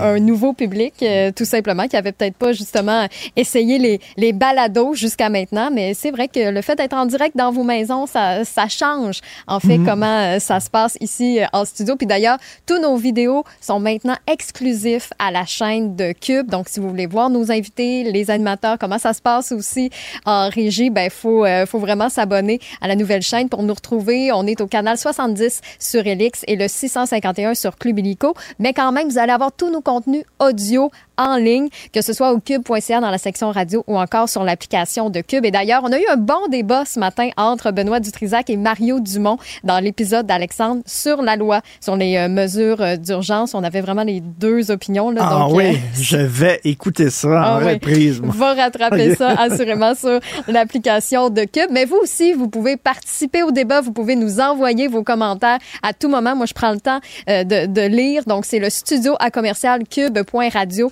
ou le 1877 827 2346. J'amène vos opinions. J'en discute avec les animateurs. Puis, euh, ça fait vraiment euh, avancer le débat. Ça fait la différence. D'ailleurs, euh, Richard nous disait tantôt que c'est pas le plus grand des cuisiniers. Il y a d'autres talents, évidemment. Non. C'est peut-être votre cas, vous autres aussi, euh, justement. Peut-être que cuisiner, c'est plus qu'une tâche qu'un plaisir, mais si vous voulez faire attention à votre alimentation, tout passe par là. hein. Et euh, Isabelle Huot, qui est docteur en nutrition, qui est notre collaboratrice ici euh, à Cube, elle a lancé ses propres repas santé, tu sais, des dîners, des soupers, oui, mais des collations aussi, des tartinades où elle a calculé les portions, elle a calculé les quantités, puis pour vrai, c'est pas plate. Là. Oui, il y a du chocolat. Oui, il y a des muffins. tu sais, des fois, on se dit, bon, l'alimentation, manger santé, qu'est-ce que ça goûte? C'est vraiment bon. OK, Elle c'est nous pas, en rien- a- c'est pas rien que des graines. là. non, non, non, je te jure, c'est savoureux. En fait, donc, si vous voulez l'essayer, ben, isabellehuot.com, allez voir euh, les, les produits qu'elle offre. On a justement un code promo pour vous, CUBE15, Q-U-B 15. Ça va vous donner 15 dollars de rabais sur une première commande de 150 dollars et plus. Donc, isabellehuot.com pour faire attention à votre santé en 2024. Martino. Sa vulgarisation est d'une grande clarté. La controverse adore Richard. C'est comme ça. Les rencontres de l'air. Lieu de rencontre où les idées se bousculent. Où la libre expression et la confrontation d'opinions secouent les conventions. Des rencontres où la discussion procure des solutions. Des rencontres où la diversité de positions enrichit la compréhension. Les rencontres de l'âtre de l'art. Et euh, on est avec Elsie Lefebvre. Et Elsie, je rêve d'une confrontation entre toi et Marie-Ève Doyon, notre collègue du Journal de Montréal, parce que, écoute, concernant les propos de QS sur l'immigration, vous êtes vraiment à l'opposé, toi et Marie-Ève. Ben oui, euh, effectivement. Donc, on partage pas le même propos, mais tu sais, moi, je pense que la diversité des, de la discussion, est, elle, est, elle est importante là, dans le débat de l'immigration. Puis justement, pendant tellement d'années, on n'a pas pu du tout aborder ce sujet-là sans que si on mettait un doute, tu sais, comme par exemple, moi, j'ai été députée dans Laurier-Dorion. C'est Parc Extension, c'est le quartier le plus multiethnique euh, au Québec, voire au Canada. Et euh, tu sais, les taux de pauvreté sont très élevés. C'est beaucoup de gens qui habitent nombreux dans des appartements. Puis bon, c'est souvent un endroit où ils arrivent. Puis ensuite de ça, ils quittent. Et euh, tu sais, il y avait pas de francisation. Bref, il manquait beaucoup, beaucoup, beaucoup de ressources. Euh, Imagine-toi qu'il y avait même pas de piscine municipale, pas de bibliothèque. C'est d'ailleurs Louise Arel du Parti québécois qui avait fait euh, construire les infrastructures. Et bref, moi, tu sais, je me disais, mais mon Dieu, tu sais, si on accueille les gens ici au Québec, faut être capable de leur offrir la dignité. Donc, euh, tu sais, un, logement correct, des services de Ben francisation, euh, l'accès à l'emploi. Donc, tu sais, je me suis battue beaucoup pour la reconnaissance des diplômes et tout ça. Et bref, tu sais, dans les dernières années, je pense que le Québec, on a beaucoup sur ces dossiers-là. Mais il reste encore du travail à faire. Mais tout ça pour dire que on peut faire état de constat, de, on peut améliorer la situation et tout ça, puis aussi dire, ben, à un moment donné, c'est sûr que s'il y a trop d'immigrants, puis là, bon, cette semaine euh, et depuis quelques semaines euh, par ailleurs, ben là, on réalise que, même les libéraux fédéraux ont avoué qu'ils avaient totalement perdu le contrôle, puis amènent eux-mêmes des mesures pour restreindre l'immigration, notamment temporaire. Euh, ce qui était le plus facile à faire en ce moment, c'est les étudiants, donc ils commencent par ça. Mais je pense que ça va aller au-delà de ça. Donc là, maintenant, quand les banquiers le disent, tout le monde le dit, ben là, on se fait plus traiter de raciste si on commence à parler Ben, justement, elle- Elsie, là, justement, ça vient de tomber. Euh, le ministre Bernard Drinville demande à Justin Trudeau d'arrêter d'ouvrir toutes grandes les portes aux immigrants alors que les écoles du Québec débordent. Donc, Drinville Ben. aussi s'est lancé. Mais est-ce que tu as peur, toi? Parce que c'est une crainte que Marie Montpetit avait, que ça décomplexe, là, un certain discours anti-immigrant, là, en disant, ben là, regarde, là, tout le monde le dit, puis là, un moment donné, que, les gens vont pervertir ce discours-là, puis plutôt qu'attaquer les politiques d'immigration, ce qui est tout à fait louable et Mhm. honorable, vont attaquer les immigrants eux-mêmes. Est-ce que tu as peur là, de ce dérapage-là? Ben c'est sûr que ce dérapage-là est possible. Puis d'ailleurs, on le voit en Europe. Tu sais, quand on regardait là, la comparaison peut-être boiteuse, mais quand on regardait la COVID-19, là, six mois, un an avant ce qui se passait en Europe, on voyait que ça s'en venait ici, puis on disait oh non non non, ça arrivera pas chez nous. Euh, nous on gère mieux la COVID. Puis finalement, exactement ce qui se passait en Europe, ça arrivait ici. Puis on a vécu ça pendant deux ans là, par rapport au confinement, puis les recrudescences, puis etc. Le dossier de l'immigration en Europe je veux dire, ça fait des années qu'ils en parlent beaucoup. Puis là, on voit la montée des partis d'extrême hmm. droite parce que justement, il y a personne qui a pu aborder ces questions-là ben, parce qu'ils se faisaient traiter de xénophobes, de racistes et tout ça. Donc là, ils ont perdu le contrôle complètement. Euh, puis ben aujourd'hui, ils se retrouvent dans des situations où là, les gens en ont là euh, leur quota, puis ça crée justement un ressac. Moi, c'est ça que je souhaite éviter au Québec, parce que je ben pense qu'on est un peuple accueillant, on l'a toujours été, on l'est encore. Puis tu sais, je veux dire, Drainville qui sort sur les écoles, dans la lettre là de François Legault qui a envoyé à Justin Trudeau, moi, il y a une affaire que j'étais comme, wow! François Legault nous dit qu'on a ouvert l'équivalent de 50 écoles primaires depuis le mois de septembre au Québec. Et 50 écoles primaires, là, c'est énorme. C'est énorme à l'échelle du Québec. Et là, après ça, on dit manque de profs, d'orthopédagogues, de travailleurs sociaux, etc. Parce que c'est sûr qu'il y a des enfants qui arrivent ici, des réfugiés, ils viennent de traverser des brousses puis des forêts puis toutes sortes de problèmes, etc. Ils arrivent ici, ils ont besoin de ressources, ils ont besoin en plus d'apprendre le français. Donc, tu sais, en même temps, on parlait des profs qui étaient débordés, tu sais, pendant la grève puis qui se plaignent de la composition de la classe. Ben, tu sais, ceci explique cela en partie, pas seulement. Mais, tu sais, tu vu dans le devoir, là, les, les systèmes, le, le bon, euh, francisation Québec sont complètement débordés, eux autres ben, aussi, là, parce qu'écoute, euh, il faut franciser ces gens-là, là. Pas évident. Ben, exactement. Ben, c'est ça. Puis d'ailleurs, hier, André Pratt, euh, sur X, il disait, ah, c'est ça, avec la loi 96, on exige aux immigrants d'apprendre le français en six mois, puis on n'est même pas capable de leur donner les cours. Hey, c'est parce que, tu sais, je veux dire, un instant, là, il y a le fédéral d'un bar, tu sais, qui euh, justement a perdu le contrôle, ça rentre. Tu sais, je veux dire, ils ont fermé Roxham, une chance qu'ils ont fermé Roxham parce que là sinon ça rentrerait des deux bords. Mais le fédéral au même moment a ouvert les visas. Tu sais, puis on parle beaucoup des visas mexicains, mais c'est pas juste des Mexicains. Les mm. Mexicains c'est environ 30% Il y a 70% qui vient d'Afrique et qui eux, ben justement, ils ont plus besoin de démontrer qu'ils ont comme l'argent sais, avant, il fallait qu'ils démontrent qu'ils ont assez d'argent pour retourner dans leur pays. Maintenant, ils n'ont plus besoin de faire ça, notamment, puis il y a d'autres éléments. Ce qui fait en sorte que les gens se prennent un billet d'avion, merci, bonsoir, ils arrivent ici, puis après ça, ça prend un an avant qu'on analyse leur dossier. Pire que ça, le fédéral leur donne même pas les permis de travail, fait qu'ils peuvent même pas travailler, donc ils sont sur l'aide sociale. Même, tu sais, limite, ces gens-là, tu sais, euh, une fois rendus ici, tu sais, ils pourraient, euh, d'une manière digne, pouvoir subvenir à leurs besoins. C'est ça qu'ils demandent, en fait, ultimement, pour la plupart. Fait que bref, moi, je, suis scandalisée, puis là, je, reviens à Québec solidaire, c'est ça, mais euh, on, parle tous les deux de Québec solidaire, je dirais qu'ils ont pas reçu le mémo, mais écoute, au-delà de ça, euh, penses-tu que Justin Trudeau va reculer sur ses seuils euh, d'immigration? Parce que là, écoute, même ses hauts fonctionnaires disent que ça n'avait pas de bon sens. Ben c'est ça. Ben moi je pense que par rapport aux libéraux de Justin Trudeau, il y a deux choses. C'est idéologique. Donc on le sait très bien que dans sa vision, tu sais ce que le, plan là, euh, tu sais avec McKenzie, puis 500 euh, 000 immigrants par année pour arriver à 100 millions de personnes, puis ça ça ferait en sorte qu'on serait dans un beau pays. Fait que ça c'est totalement idéologique. Puis de l'autre côté, c'est une mauvaise gestion des euh, politiques publiques, donc euh, des programmes euh, gouvernementaux. Puis ça, on l'a vu dans plein de choses, c'est les passeports, plein plein d'affaires où les, les la PCU, un paquet d'affaires dont on ouvre les ventes, puis après ça, ben comment que ça va se gérer sur le terrain, on n'en a pas vraiment la, la, pleine mesure, puis on laisse ça aller. Puis après ça, on fait comme ah ok ouais, on va essayer de régler le problème. Fait tu sais, il y a les deux fronts, c'est idéologique, donc il voyait des problèmes, mais ah c'est pas grave pas grave, de toute façon, on veut des immigrants. Puis de l'autre bord, ben, ils sont juste pas capables de gérer la chose parce qu'au moins, s'ils étaient capables de laisser rentrer les gens, mais leur donner euh, ce qu'ils ont besoin, notamment euh, les, permis de travail, ben déjà on pourrait dire bon ou donner l'argent tu sais je veux dire ils font mm. ils, tu sais je veux dire ils ferment pas Roxham ça a coûté 480 millions au Québec parce que tu sais ce que demande le Legault en ce moment c'est pas ce que ce que ça nous coûte en ce moment c'est ce que ça nous a déjà coûté il y a deux ans puis là mm. ben ils donnent même pas les ressources sais, moi, je trouve ça inacceptable. Puis ça, effectivement, là, pour revenir à ta question initiale, ça va finalement créer des tensions éventuellement parce que euh, ben on peut pas supporter ça là. Puis la crise ben du logement puis euh, dans les hôpitaux je veux dire les gens prennent des places dans les hôpitaux dans les écoles bon on voit bien. Donc euh, Et tu parlais de Québec solidaire, qui sont un peu, tu, parlais de, que Trudeau fait dans l'idéologie. Québec solidaire aussi fait, fait dans l'idéologie. Euh, là, il parle de déportation massive. D'ailleurs, c'est le titre de ton excellente chronique, déportation massive selon Québec solidaire. Ceux qui n'ont pas suivi ça, c'est quoi les déportations massives?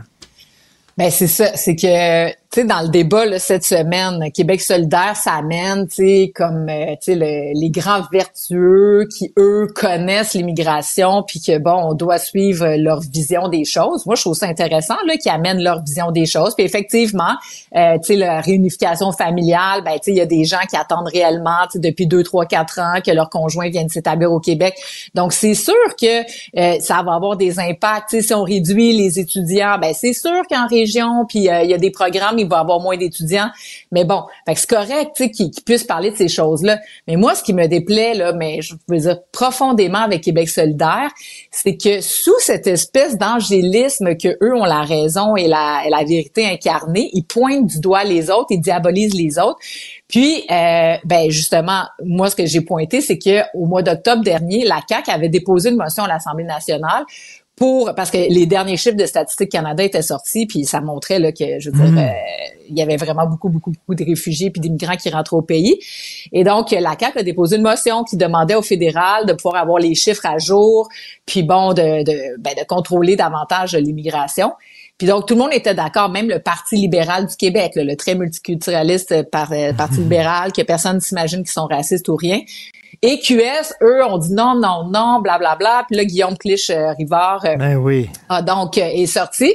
Puis il a dit ben là euh, faudrait faire attention puis là je le cite au mot parce que je veux pas je veux pas c'est tellement grave qu'il dit on coupe qui? On va commencer à faire une déportation on va commencer à faire des déportations massives Hey. point d'interrogation tu sais c'est des mots Oh, lourds de ben sens oui, ben oui. puis, tu sais, pourquoi il fait ça? Ben, tu sais, il, il, il, il- il lève les épouvantails puis il veut faire peur aux gens pour que les immigrants s'inquiètent puis que finalement, tu sais, ça crée un, un genre de chaos social. Puis moi, je trouve ça inacceptable Mm, de faire mm. ça. Puis, imagine si ça avait été d'autres partis qui avaient fait l'équivalent, tu sais, ils seraient, dans, ils seraient montés des barricades. Donc, tu sais, moi, je demande à Québec solidaire, là, d'écouter aussi les autres. Puis quand c'est le président de la Banque nationale là, qui vient nous dire qu'on a perdu le contrôle puis que la croissance est rendue négative à cause de l'immigration, quand le, le chômage augmente. D'ailleurs, je suis allée voir les chiffres du chômage. J'ai j'ai l'impression, en écoutant Québec solidaire, d'entendre Philippe Couillard vous souffler sur les braises de l'intolérance. Ils prennent le même maudit discours. Là. Ça n'a aucun sens. Excellente chronique. Exact. Déportation massive selon Québec solidaire aujourd'hui dans le journal. Merci beaucoup, Elsie. Bonne semaine. Martino. Le préféré du règne animal. Bonjour, les petits lapins. Alors, on est avec euh, Jean-François Lisée, Marie Monpetit. Euh, Tommy Chouinard de la presse écrit quelque chose de très intéressant. Il dit, euh, ça fait très, ça fait un mois qu'on n'a pas vu François Legault. Il était au Mexique et tout ça. Euh, c'est, vraiment la période la plus longue où on ne l'a pas vu. Et il va falloir s'habituer parce qu'il dit, il faut s'habituer. Le premier ministre sera désormais moins présent médiatiquement, prévient-on, dans son entourage. On dit qu'il a été surexposé. Et là, on va mettre à l'avant-plan les ministres. Euh, Jean-François, est-ce qu'on est en train de se dire que François Legault est le principal boulet à son parti? Est-ce que c'est ça? C'est exactement ce que ça veut dire. C'est exactement ce que ça veut dire. Il n'y a jamais de problème de surexposition lorsque ça va bien et lorsque chaque intervention de la personne le rend populaire, rend son parti et son gouvernement populaire. Par exemple, on peut penser que Paul Saint-Pierre Plamondon, il y a un moment à l'automne où il était surexposé. Moi, je le pensais. On le voyait trop. Mais ça lui a pas nuit. Ça lui- ça a pas nuit parce que à chaque fois qu'il sort, il, il semblait conforter l'avance qu'il a dans les sondages. Alors, effectivement, c'est un genre de constat d'échec que monsieur, puis, puis c'est pas tellement, c'est pas qu'on le voit, c'est ce qu'il dit le problème. Alors, c'est- si on, si on le voit, par exemple, pendant la pandémie, on le voyait tous les jours pendant une heure, ça posait pas de problème. Au contraire, parce que, euh, globalement parlant, euh, on considérait qu'il faisait un bon travail. Mais là, quand on le voit le lendemain de l'élection de Jean Talon pour nous dire qu'il a, repensé pendant la nuit puis qu'il va revenir avec le troisième lien, ben là, c'est pas la surexposition le problème, c'est ce qui est exposé pendant le point de presse. Alors effectivement, puis on y reviendra tout à l'heure, mais toutes les critiques sur ça prend de la discipline, puis il faut moins voir le premier ministre, c'est pas des critiques qui sont euh, qui sont adressées au gouvernement de la CAQ. C'est des critiques qui sont adressées au premier ministre de la CAQ. Et c'est assez dur, là, et c'est une leçon d'humilité pour M. Legault, euh, Marie. Ben écoute, le, c'est un enjeu qui se profilait quand même depuis un moment parce que la CAQ, on a souvent dit que c'était le parti d'un seul homme pendant euh, pendant que François Legault, bon, il a, fondé son parti. Quand il était à la deuxième opposition à l'Assemblée nationale, on ne voyait à peu près que lui. On connaissait pas tant que ça les autres députés. Il est arrivé euh, premier ministre du Québec. Puis là, tu rappelle-toi, bon, pendant la pandémie, là, il y avait beaucoup d'experts qui disaient le risque, c'est de c'est la surexposition du premier ministre parce qu'il est en point de presse tous les jours. Il est le seul à être à l'avant-scène et c'est que ça devient un peu le, le, le catalyseur de tous les problèmes finalement donc, ça va pas bien en santé, c'est François Legault. Ça va pas bien en éducation, c'est hmm. François Legault. Ça va pas bien. Euh, les gens euh, ont de la difficulté à payer leur loyer. Tu sais, ça devient vraiment le catalyseur de tous les problèmes. Donc, je pense qu'il y a une stratégie derrière ça, au-delà des déclarations de François Legault, de euh, peut-être minimiser l'association dans la tête des gens entre tous les problèmes et le premier ministre, puis d'essayer de mettre d'autres ministres de l'avant pour essayer de dissoudre ça. Une fois qu'on a dit ça, tu sais, je regardais, bon, on pourrait revenir plus tard aussi, mais les déclarations de, de tu sais, c'est le caucus de la CAQ aujourd'hui, donc là, on voit des ministres qui sortent et qui font des déclarations. Je voyais Bernard Drainville. Bernard Drainville, il est pas reconnu depuis le début de son mandat pour faire des déclarations qui aident beaucoup le gouvernement mmh, non plus. Mmh, mmh. Euh, Éric Kerr non plus, tu sais. Donc, il y a quand même pas mal de ministres aussi qui risquent de mettre le gouvernement dans l'eau chaude. Donc, tu sais, c'est une stratégie, moi, que j'ai déjà vue dans d'autres partis aussi, de dire, bon, on va essayer de de protéger un peu euh, l'amour du public pour le premier ministre. On va mettre des ministres, mais assez rapidement, c'est des stratégies qui marchent pas parce qu'ils finissent par perdre le contrôle. Tu sais, quand un, un conseil des ministres de 20, 25, 30 ministres, euh, c'est tout un défi de s'assurer qu'il sais, il parlait de discipline ce matin, de message, de cohérence. Euh, moi, je pense que dès que ça, va, ils vont, ils vont perdre le contrôle assez rapidement, puis peut-être qu'ils vont se dire, ben finalement, il va y avoir une personne qui va parler sur la passerelle avant d'aller à la période de questions, puis ça va être le premier ministre. C'est souvent ça qui arrive. Et euh, tu parlais de Bernard Drinville. Euh, Jean-François, Bernard Drinville, il vient de sortir, puis il demande à Justin Trudeau, justement, d'arrêter d'ouvrir euh, toutes grandes les vannes de l'immigration parce que nos écoles ne sont pas capables de, prendre tout ça. Qu'est-ce que tu en penses? Ben là, Bernard Drinville, ce matin, est sur ses lignes. Il est sur les lignes du gouvernement. C'est ce que dit Christine Fréchette. C'est ce qu'a ce qu'a écrit M. Legault à, à M. Trudeau. C'est ce que dit Bernard Drinville. D'ailleurs, il reprend une information qu'on avait lu dans la lettre de Legault à Trudeau, c'est-à-dire qu'il y a l'équivalent de euh, combien d'écoles primaires qui ont dû être créées à, à, à, Montréal. 50. Ah, c'est ça, mais j'en revenais pas. mon cerveau n'acceptait pas de dire 50. Je dis, ça devait être 5. un petit peu plus de 1000 classes. C'est ça, 1300 classes. C'est incroyable, la pression que ça met sur le système d'éducation. Et donc, il a raison de, de continuer à décliner ce message gouvernemental. C'est la faute à Trudeau. Évidemment, euh, une partie de ces enfants-là sont des enfants de travailleurs euh, étrangers que le gouvernement Legault a accepté de voir augmenter de 100 000 par année. Ça, c'était pas dans la déclaration de M. Réville. Nous, on peut en débattre, mais c'est sûr qu'il était dans ces lignes. Maintenant, ce qu'il faut savoir, c'est que M. Legault, ben moi, c'était mon adversaire quand j'étais chef du Parti québécois et on, avait essayé de, monter en épingle le nombre de gaffes qu'il faisait, parce qu'à tous les mois, il faisait une gaffe. Il disait, bon, ben on va... Euh, euh, on va probablement détruire le pont de Québec. Ça, c'était une de ses gaffes. Puis euh, il fallait qu'il revienne là-dessus. Puis bon, puis on avait, on avait essayé d'inscrire le, le, mot dièse, le go la gaffe. Mais les gens voulaient tellement, ça n'a pas marché, parce que les gens voulaient tellement se débarrasser du gouvernement libéral que peu importe, on prenait, on prenait M. Legault malgré ses gars. C'est ta chance, là, Jean-François, de leur partir ton hashtag ou ben ton, expression. Ben, c'est ça. ça parce que là, donc, on a eu la période de la pandémie.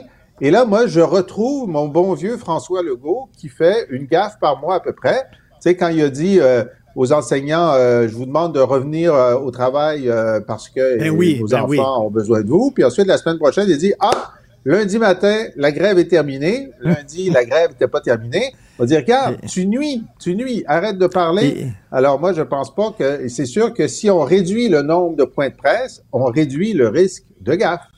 Euh, Marie, euh, Marc Tanguay euh, voit d'un très bon œil le fait que Denis Coderre veut se présenter à la tête de son parti. Qu'est-ce que tu en penses?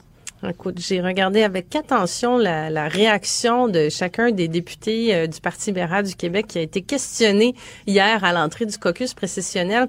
Je peux pas dire que j'ai senti beaucoup d'enthousiasme. Il y a des questions qui ont été posées sur euh, le bilan de Monsieur Coder, euh, s'il ferait un bon chef de parti.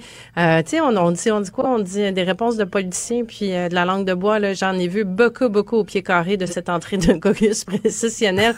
Il y a un- puis même la réponse de, de Marc Tanguay, tu sais, oui, il dit, ben, tu sais, qu'est-ce que tu veux qu'il dise d'autre? Il peut Ben pas oui. dire, euh, ben non, c'est pas une bonne idée, on veut faire une course à la chefferie avec pas de candidat, Non, non. ça va être beaucoup mieux. Ben, c'est ça. euh, Jean-François, il est tout content que quelqu'un veuille la job.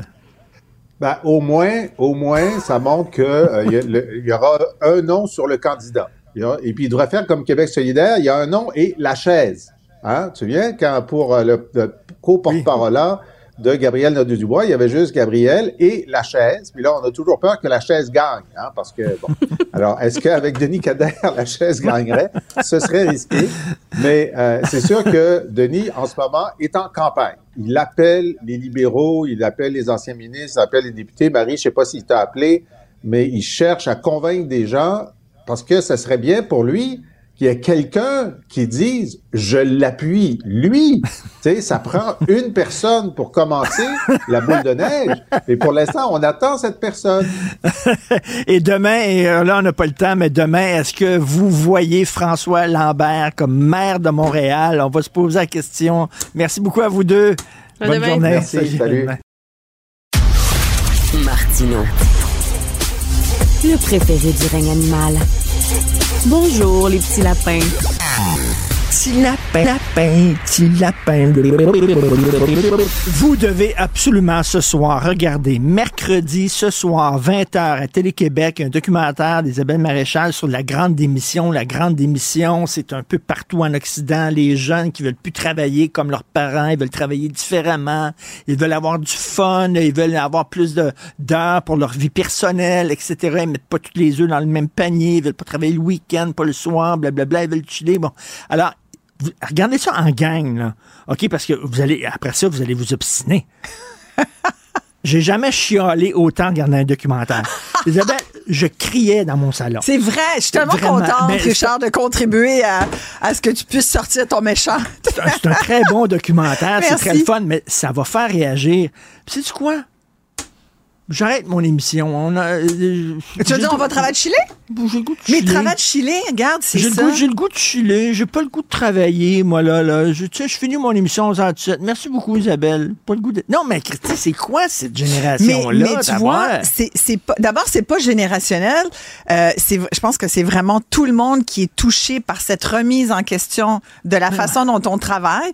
Moi, je pense que c'est très que de. Puis oui, regardez-le en gang parce que c'est vrai que c'est intéressant d'en, d'en discuter puis d'en débattre ensemble. Je chialais, c'est écœurant. Mais, mais tu sais, c'est, premier degré de dire, ben oui, le monde veut pas travailler. C'est pas ça le but. Le but, c'est de dire, est-ce qu'on est encore obligé de perdre notre vie à la gagner?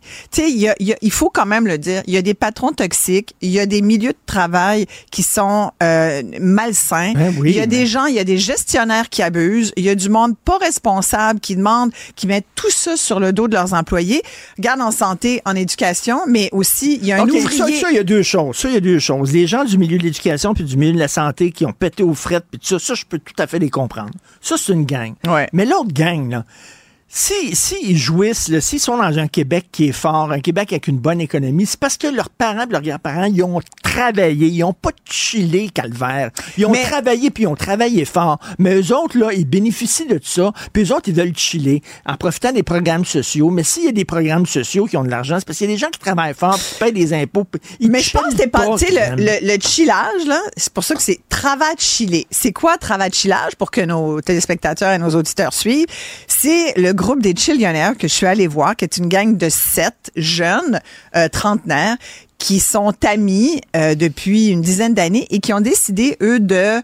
Euh, c'est des entrepreneurs, OK? Ils sont dans le milieu de la créativité, dans le milieu de l'immobilier. Euh, ils font de la construction. Ils ont en ce moment euh, quatre maisons qui rénovent, qui retapent. Ils vivent tous ensemble. Ils ont deux voitures qui se partagent à la gang. Ils ont des blondes là-dedans. Éventuellement, il y a des enfants qui vont se mettre là-dedans. Ils ont un compte en banque et plein d'idées qu'ils partagent. Chacun a un poste spécifique. Et c'est pas je chill les deux pieds sur le pouf puis je me pogne le beigne, là. C'est pas ça. C'est travailler, mais euh, si toi, tu as besoin d'aller te ressourcer euh, quelque part ou tu as besoin d'aller euh, euh, voir euh, t'as un rendez-vous médical ou si tu ce matin pas envie, comme eux par exemple, le matin, il y a personne qui est là à 7 heures là, qui doit puncher. Une journée, ça commence vers 10h, 10h30, ils prennent un café ensemble. Mais tu sais, ils peuvent travailler jusqu'à 1h du matin dans des, dans des moments de créatifs. Non, mais Moi, je les ai suivis pendant une couple de tout- jours, puis j'ai vu du monde qui travaille. J'ai pas vu du monde qui, euh, qui attendent puis qui veulent juste être Non, mais- des, mais- des mais- parasites de la société. là. Mais, mais tu sais, il y en a des gens qui disent, moi, je veux choisir mes heures, etc. Puis je veux me. Tu sais, et- tu le sais, toi, Isabelle. Ouais. Si t'es rendu où t'es rendu aujourd'hui, là, tu t'as- fait plein d'affaires dans ta vie, puis t'es maintenant animatrice, productrice, puis ça. Hey, t'as travaillé en calvaire, Ouais. Toi, t'as bossé. T'es pas arrivé là en Ouais, mais chillant. nous, on est des X. T'es arrivé là en, en bossant, Christy. le- Mais nous, on nous l'avait dit, on a été bien drillés. On avait été. Mais ça, c'est une valeur très, très importante dans ma famille. Mais, mais je pense que je l'ai passé à mes enfants aussi, sans doute aussi. Mais, mais tu sais, mais, mais c'est aussi, moi, je dis à mes filles, euh, faites-vous respecter pareil. Tu sais, tu parles de, de, de moi, mais on peut, on peut parler de notre génération, les oui. X. On n'est pas la génération modèle. On a travaillé, puis on a malheureusement supporté des contextes de travail pas le fun. Moi, j'ai eu beaucoup plus de mauvais boss que de bons boss. Puis et, et, aujourd'hui, je ferais les choses différemment. Moi, j'ai été bien trop euh, corporative, tu sais, à dire, OK, je, je me suis mis le cœur au travail pour des, finalement, des fois, des, des patrons qui en valaient pas la peine. J'en ai peut-être eu, je te dirais pas de non, mais, tu sais, des bons patrons, je les compte sur le doigt d'une main. Mais, mais c'est pour ça que t'étais- Mais un bon patron, pour ça que tu t'en très- souviens dans ton cercueil, parce que la journée où on meurt, moi, c'est toujours ça que je dis aux gens là, qui me disent, ouais, le travail, le patron. La journée où tu meurs, là, qui va être autour du trou, là? Non, non, puis la journée. Ça va juste être tes proches. Puis quand t'es en train de hein? mourir, tu dis pas j'aurais donc dû plus travailler. C'est pas ça que tu dis. exactement. Mais, mais, Fait mais que cela dit, revoir ça. Heureusement que c'est toi qui as fait ce documentaire-là, parce que tu laisses parler, puis tu sais, une, t'as une certaine empathie. Ah, ce prix, je les aurais confrontés. Ah, les j'aurais chiolé après eux autres. Là. Ça- les Pourquoi? aurais- J'aurais brassé à la cage. Pourquoi? Je, je sais pas. Je trouve qu'il n'y a, il y a pas d'éthique de travail. Puis je trouve que si le Québec est devenu ce qu'il est aujourd'hui, c'est parce qu'il y a des gens Mais qui là, bossent tu mélanges, tu mélanges certains. Peut-être, tu sais, là-dedans, je parle fort. dans mon documentaire qui va être ce soir à 20h à Télé-Québec, puis il y a une discussion d'une heure qui suit après que je n'ai Ah. pas vue, qui est animée par, par Marie-Louise Arsenault, qui a poussé plus loin avec, euh, je sais qu'il y a Magali Picard, par exemple, qui va être là, de la FTQ, il y a, d'autres euh, personnalités, là, euh, des patrons à qui elle pose des questions.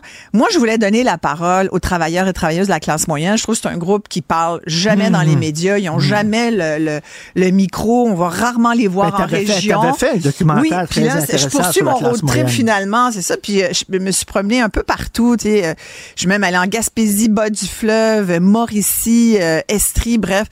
Et, tout le monde a un, un espèce de point commun, c'est que c'est beaucoup de gens, toi tu parles de, trouve que le monde n'a pas d'éthique de travail. Moi, je trouve que les gens ont beaucoup d'éthique de travail, puis je, je trouve que le monde en supporte beaucoup. Là. Ça fait combien d'années que les enseignants, les, les même l'ouvrier, puis lâchons les infirmières puis les enseignants parce Oui, qu'on les entend en ce moment, puis que tout le monde est d'accord que ça n'a juste pas Ben de oui. bon sens. Mais prenons les ouvriers. J'ai un, un soudeur dans le documentaire, OK, Nelson, qui a travaillé pendant près de 20 ans dans toutes sortes d'entreprises, grosse corporation, il était soudeur. Puis on dit, les soudeurs, on en a besoin, c'est comme les plombiers. Là, ben, Nelson, la façon dont il se fait, on lui a déjà dit, là, Nelson, euh, il prenait des médicaments, ça lui donnait la bouche sèche parce qu'il était, il avait une certaine, tu sais, il a fait un burn-out. Antidépresseur, ça te donne la bouche sèche. Il buvait de l'eau, il allait aux toilettes. On lui a dit, peux-tu aller moins aux toilettes, s'il vous plaît, parce que t'es moins productif? non, je comprends En a- plus, on lui a dit, des soudeurs, là, si t'es pas bien au travail, les soudeurs, c'est comme les rats. Tu kicks sur la canne, là, puis il y en a 20 qui sortent. OK, il y a des mauvais boss comme ça, mais j'aimerais. J'aimerais. C'est une Hey, idée pas- comme ça. Je suis une- pas super syndicaliste, là. C'était, j'ai l'air, là. Une Mais- idée, attends une idée comme ça, un autre volet de ton, de, ton- de ton documentaire, par- parole, parole au patron. Ouais. T'as entendu des patrons dire, hey, tabarnak, cette génération-là, calvaire, ils veulent pas travailler le soir, ils veulent pas travailler le week-end, puis tout ça, Ouais. oui, puis qui disent, Ouais. c'est difficile en Christie, ils ont pas du cœur au ventre, euh, ils veulent tout le temps plus chiller que Mais tu travailler. parlais de mon Là, exemple, Là, là, là, tu parles des, des travailleurs, là. Ouais. mais si tu, tu donnais la parole au patron, il te donnerait un autre euh, son de cloche. Oui, mais je veux dire, tu sais, je, je le suis aussi. Là, j'ai des entreprises, j'ai des employés. Je, je suis souvent dans des conférences que j'anime euh, auprès des, des entrepreneurs, des PME.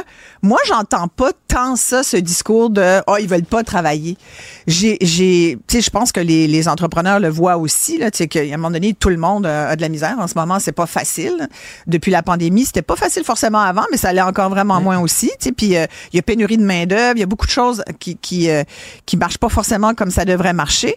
Mais moi, le discours de oh ils veulent pas travailler, il y a tout le temps des grands gueules qui, qui le disent. Là, tu sais, un patron, là, un Elon Musk là, ou euh, qui va dire, tu sais, ils, ils veulent se pogner le ben puis ils mais tu sais, regarde comment il traite son monde. Première affaire qui est arrivée à Twitter, il j'allais dire, il, y a- il, y a- il les a toutes mis dehors quasiment. Vous voulez pas travailler, si vous n'êtes pas d'accord, vous sortez. Puis, je veux dire, c'est quoi cette façon-là de traiter les gens? Chez Ipra de médias, en tout cas, ça fonctionne pas comme ça, je vais te dire.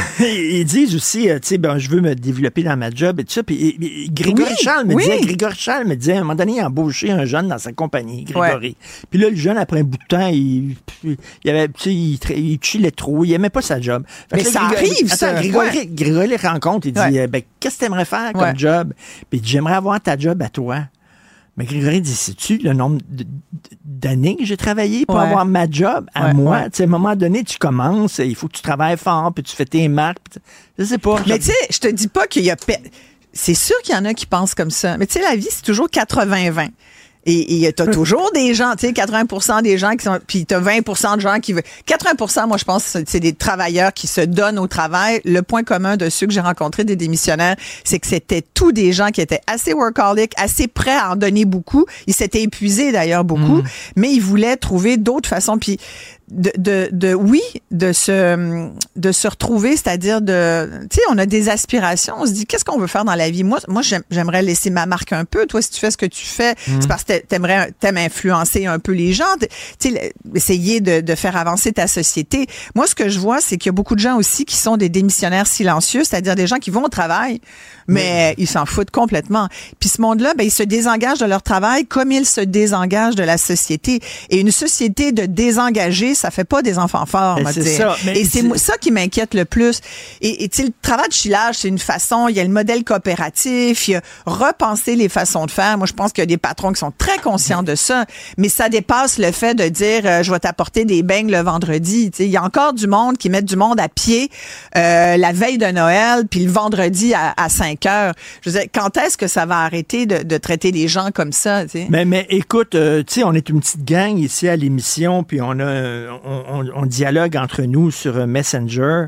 Et, euh, et hier, là, pendant que je regardais le documentaire, ils m'ont dit Calme-toi, Richard, Christy. Je- je- je- je- J'ai envoyé des messages Mais aux pourquoi? trois Mais secondes. j- j'adore que ça vienne te chercher comme ça, mais pourquoi? Pourquoi ça, Ben, ça t'horripile Parce comme que moi, j'ai travaillé très, très fort. Mais moi, tant j'ai mieux pour toi, Richard, mais est-ce qu'on a toujours eu raison? Oui, mais- j'essaie de donner ça à mes enfants, travailler, puis j'y vois, ils, ils sont plus, ils sont plus sur le chill, Mais sais-tu, moi, ce que je trouve. Ça Ah ouais? le chill. Mais sais-tu, moi, ce que je trouve qui est fabuleux des jeunes? C'est que nous, on gosse des fois après leur. On est là, voyons, ça marche pas, cette bébelle-là. Eux, écoute, c'est. Ils font. Ils font aujourd'hui. Moi, je vois mes filles, je les trouve comme. Et elles sont représentatives de leur génération. Les- tes enfants sont, sont pareils, sans Ben oui. doute. C'est qu'ils sont tellement plus rapides qu'on l'était avec les, les outils technologiques. Puis je dis pas qu'on est des vieux croulants, pas du tout. Moi, j'ai comme 22 ans d'âge mental. Puis je me dis, je suis prête, moi, encore travailler 20 ans. C'est pas vrai qu'on, tu sais, moi, retraite, ça me parle pas. Mais, mais c'est vrai qu'il faut que, faut qu'on suive les, outils technologiques. Il faudrait que tout le monde, mon Dieu, qu'on est illiterate, excusez-moi, mais Oui. on est des illettrés Mais- de la techno. Eux, là, ils font quelque chose, ça leur prend une heure, puis ils ont fait leur la moitié de la journée. Mais le reste du temps, ils font quoi? Écoute, j'ai une amie de ma ça- fille qui m'a dit, mon boss me paye 8 heures, mais dans le fond, au bout de deux heures, j'ai fini. Est-ce que je lui dis? j'ai trouvé ça fabuleux. Mais écoute, pour moi, un documentaire, c'est ça, c'est que ça lance un pavé dans la mer. Voilà, dans la ça. puis après ça, tu parles. Exact. c'est ça. Regardez ça là, en gang ce soir, là, parce que c'est sûr vous allez avoir des conversations de fous après Ouais. ça. Et je suis contente Euh, si les gens remettent en question aussi leur place dans la société. Tu sais, est-ce qu'on est heureux au travail? Est-ce qu'on est heureux dans ce qu'on fait? Moi, je trouve que tous les gens qui sont dans, dans le documentaire, finalement, ont trouvé un bel Ben, équilibre. moi, je dis, si tout le monde est chill de même, ça fera pas un Québec fort. Hey, On va s'en aller où si le Jacques- monde c'est est pas vrai. chill? Jacques Létourneau Ben, disait, ouais. Que c'est quand même pas rien, Jacques Létourneau, ex-patron d'un grand syndicat, la CSN, qui disait, si aujourd'hui tout le monde décide de travailler de Chili, demain, on va travailler de Chili. Mais travailler de Chili, c'est quoi? C'est juste ne pas se faire abuser et aussi se, se retrouver et s'amuser dans son, dans ce qu'on fait. C'est vivre sa passion du travail. Le travail est une passion. Je regarde comment on est passionné. C'est pas assez beau, ça? Après, t'as C'est encore plus d'énergie pour faire plein d'autres affaires. C'est à regarder ce soir, mais euh. Isabelle, euh, elle fera pas d'autres documentaires parce qu'elle tente de chiller. Non, c'est pas vrai. Alors, non. Isabelle Maréchal, animatrice, productrice, ce soir à 20h à Télé-Québec, puis une discussion après ça animée Oui. par Marie-Louise Arsenault. Euh, merci d'en parler. Merci, salut. J'adore te craquer. Hey, tabarnak, tu l'as fait en moule. On dirait que tu t'appuyais sur tous les boutons Ouais, hier. bouton là. Richard Martineau. OK. Alors, mon oncle Richard est en furie. Merci beaucoup à Merci. toute l'équipe avec qui je travaille, qui sont des jeunes, qui ont du cœur au ventre, qui travaillent fort. Merci beaucoup. Florence Lamoureux à la recherche, Max-Émile Sayer, a Marianne Bessette aussi à la réalisation, mise en onde, Jean-François Roy avec euh, Tristan Dupont-Brunet. Merci à tout le monde demain, 9h. Kid.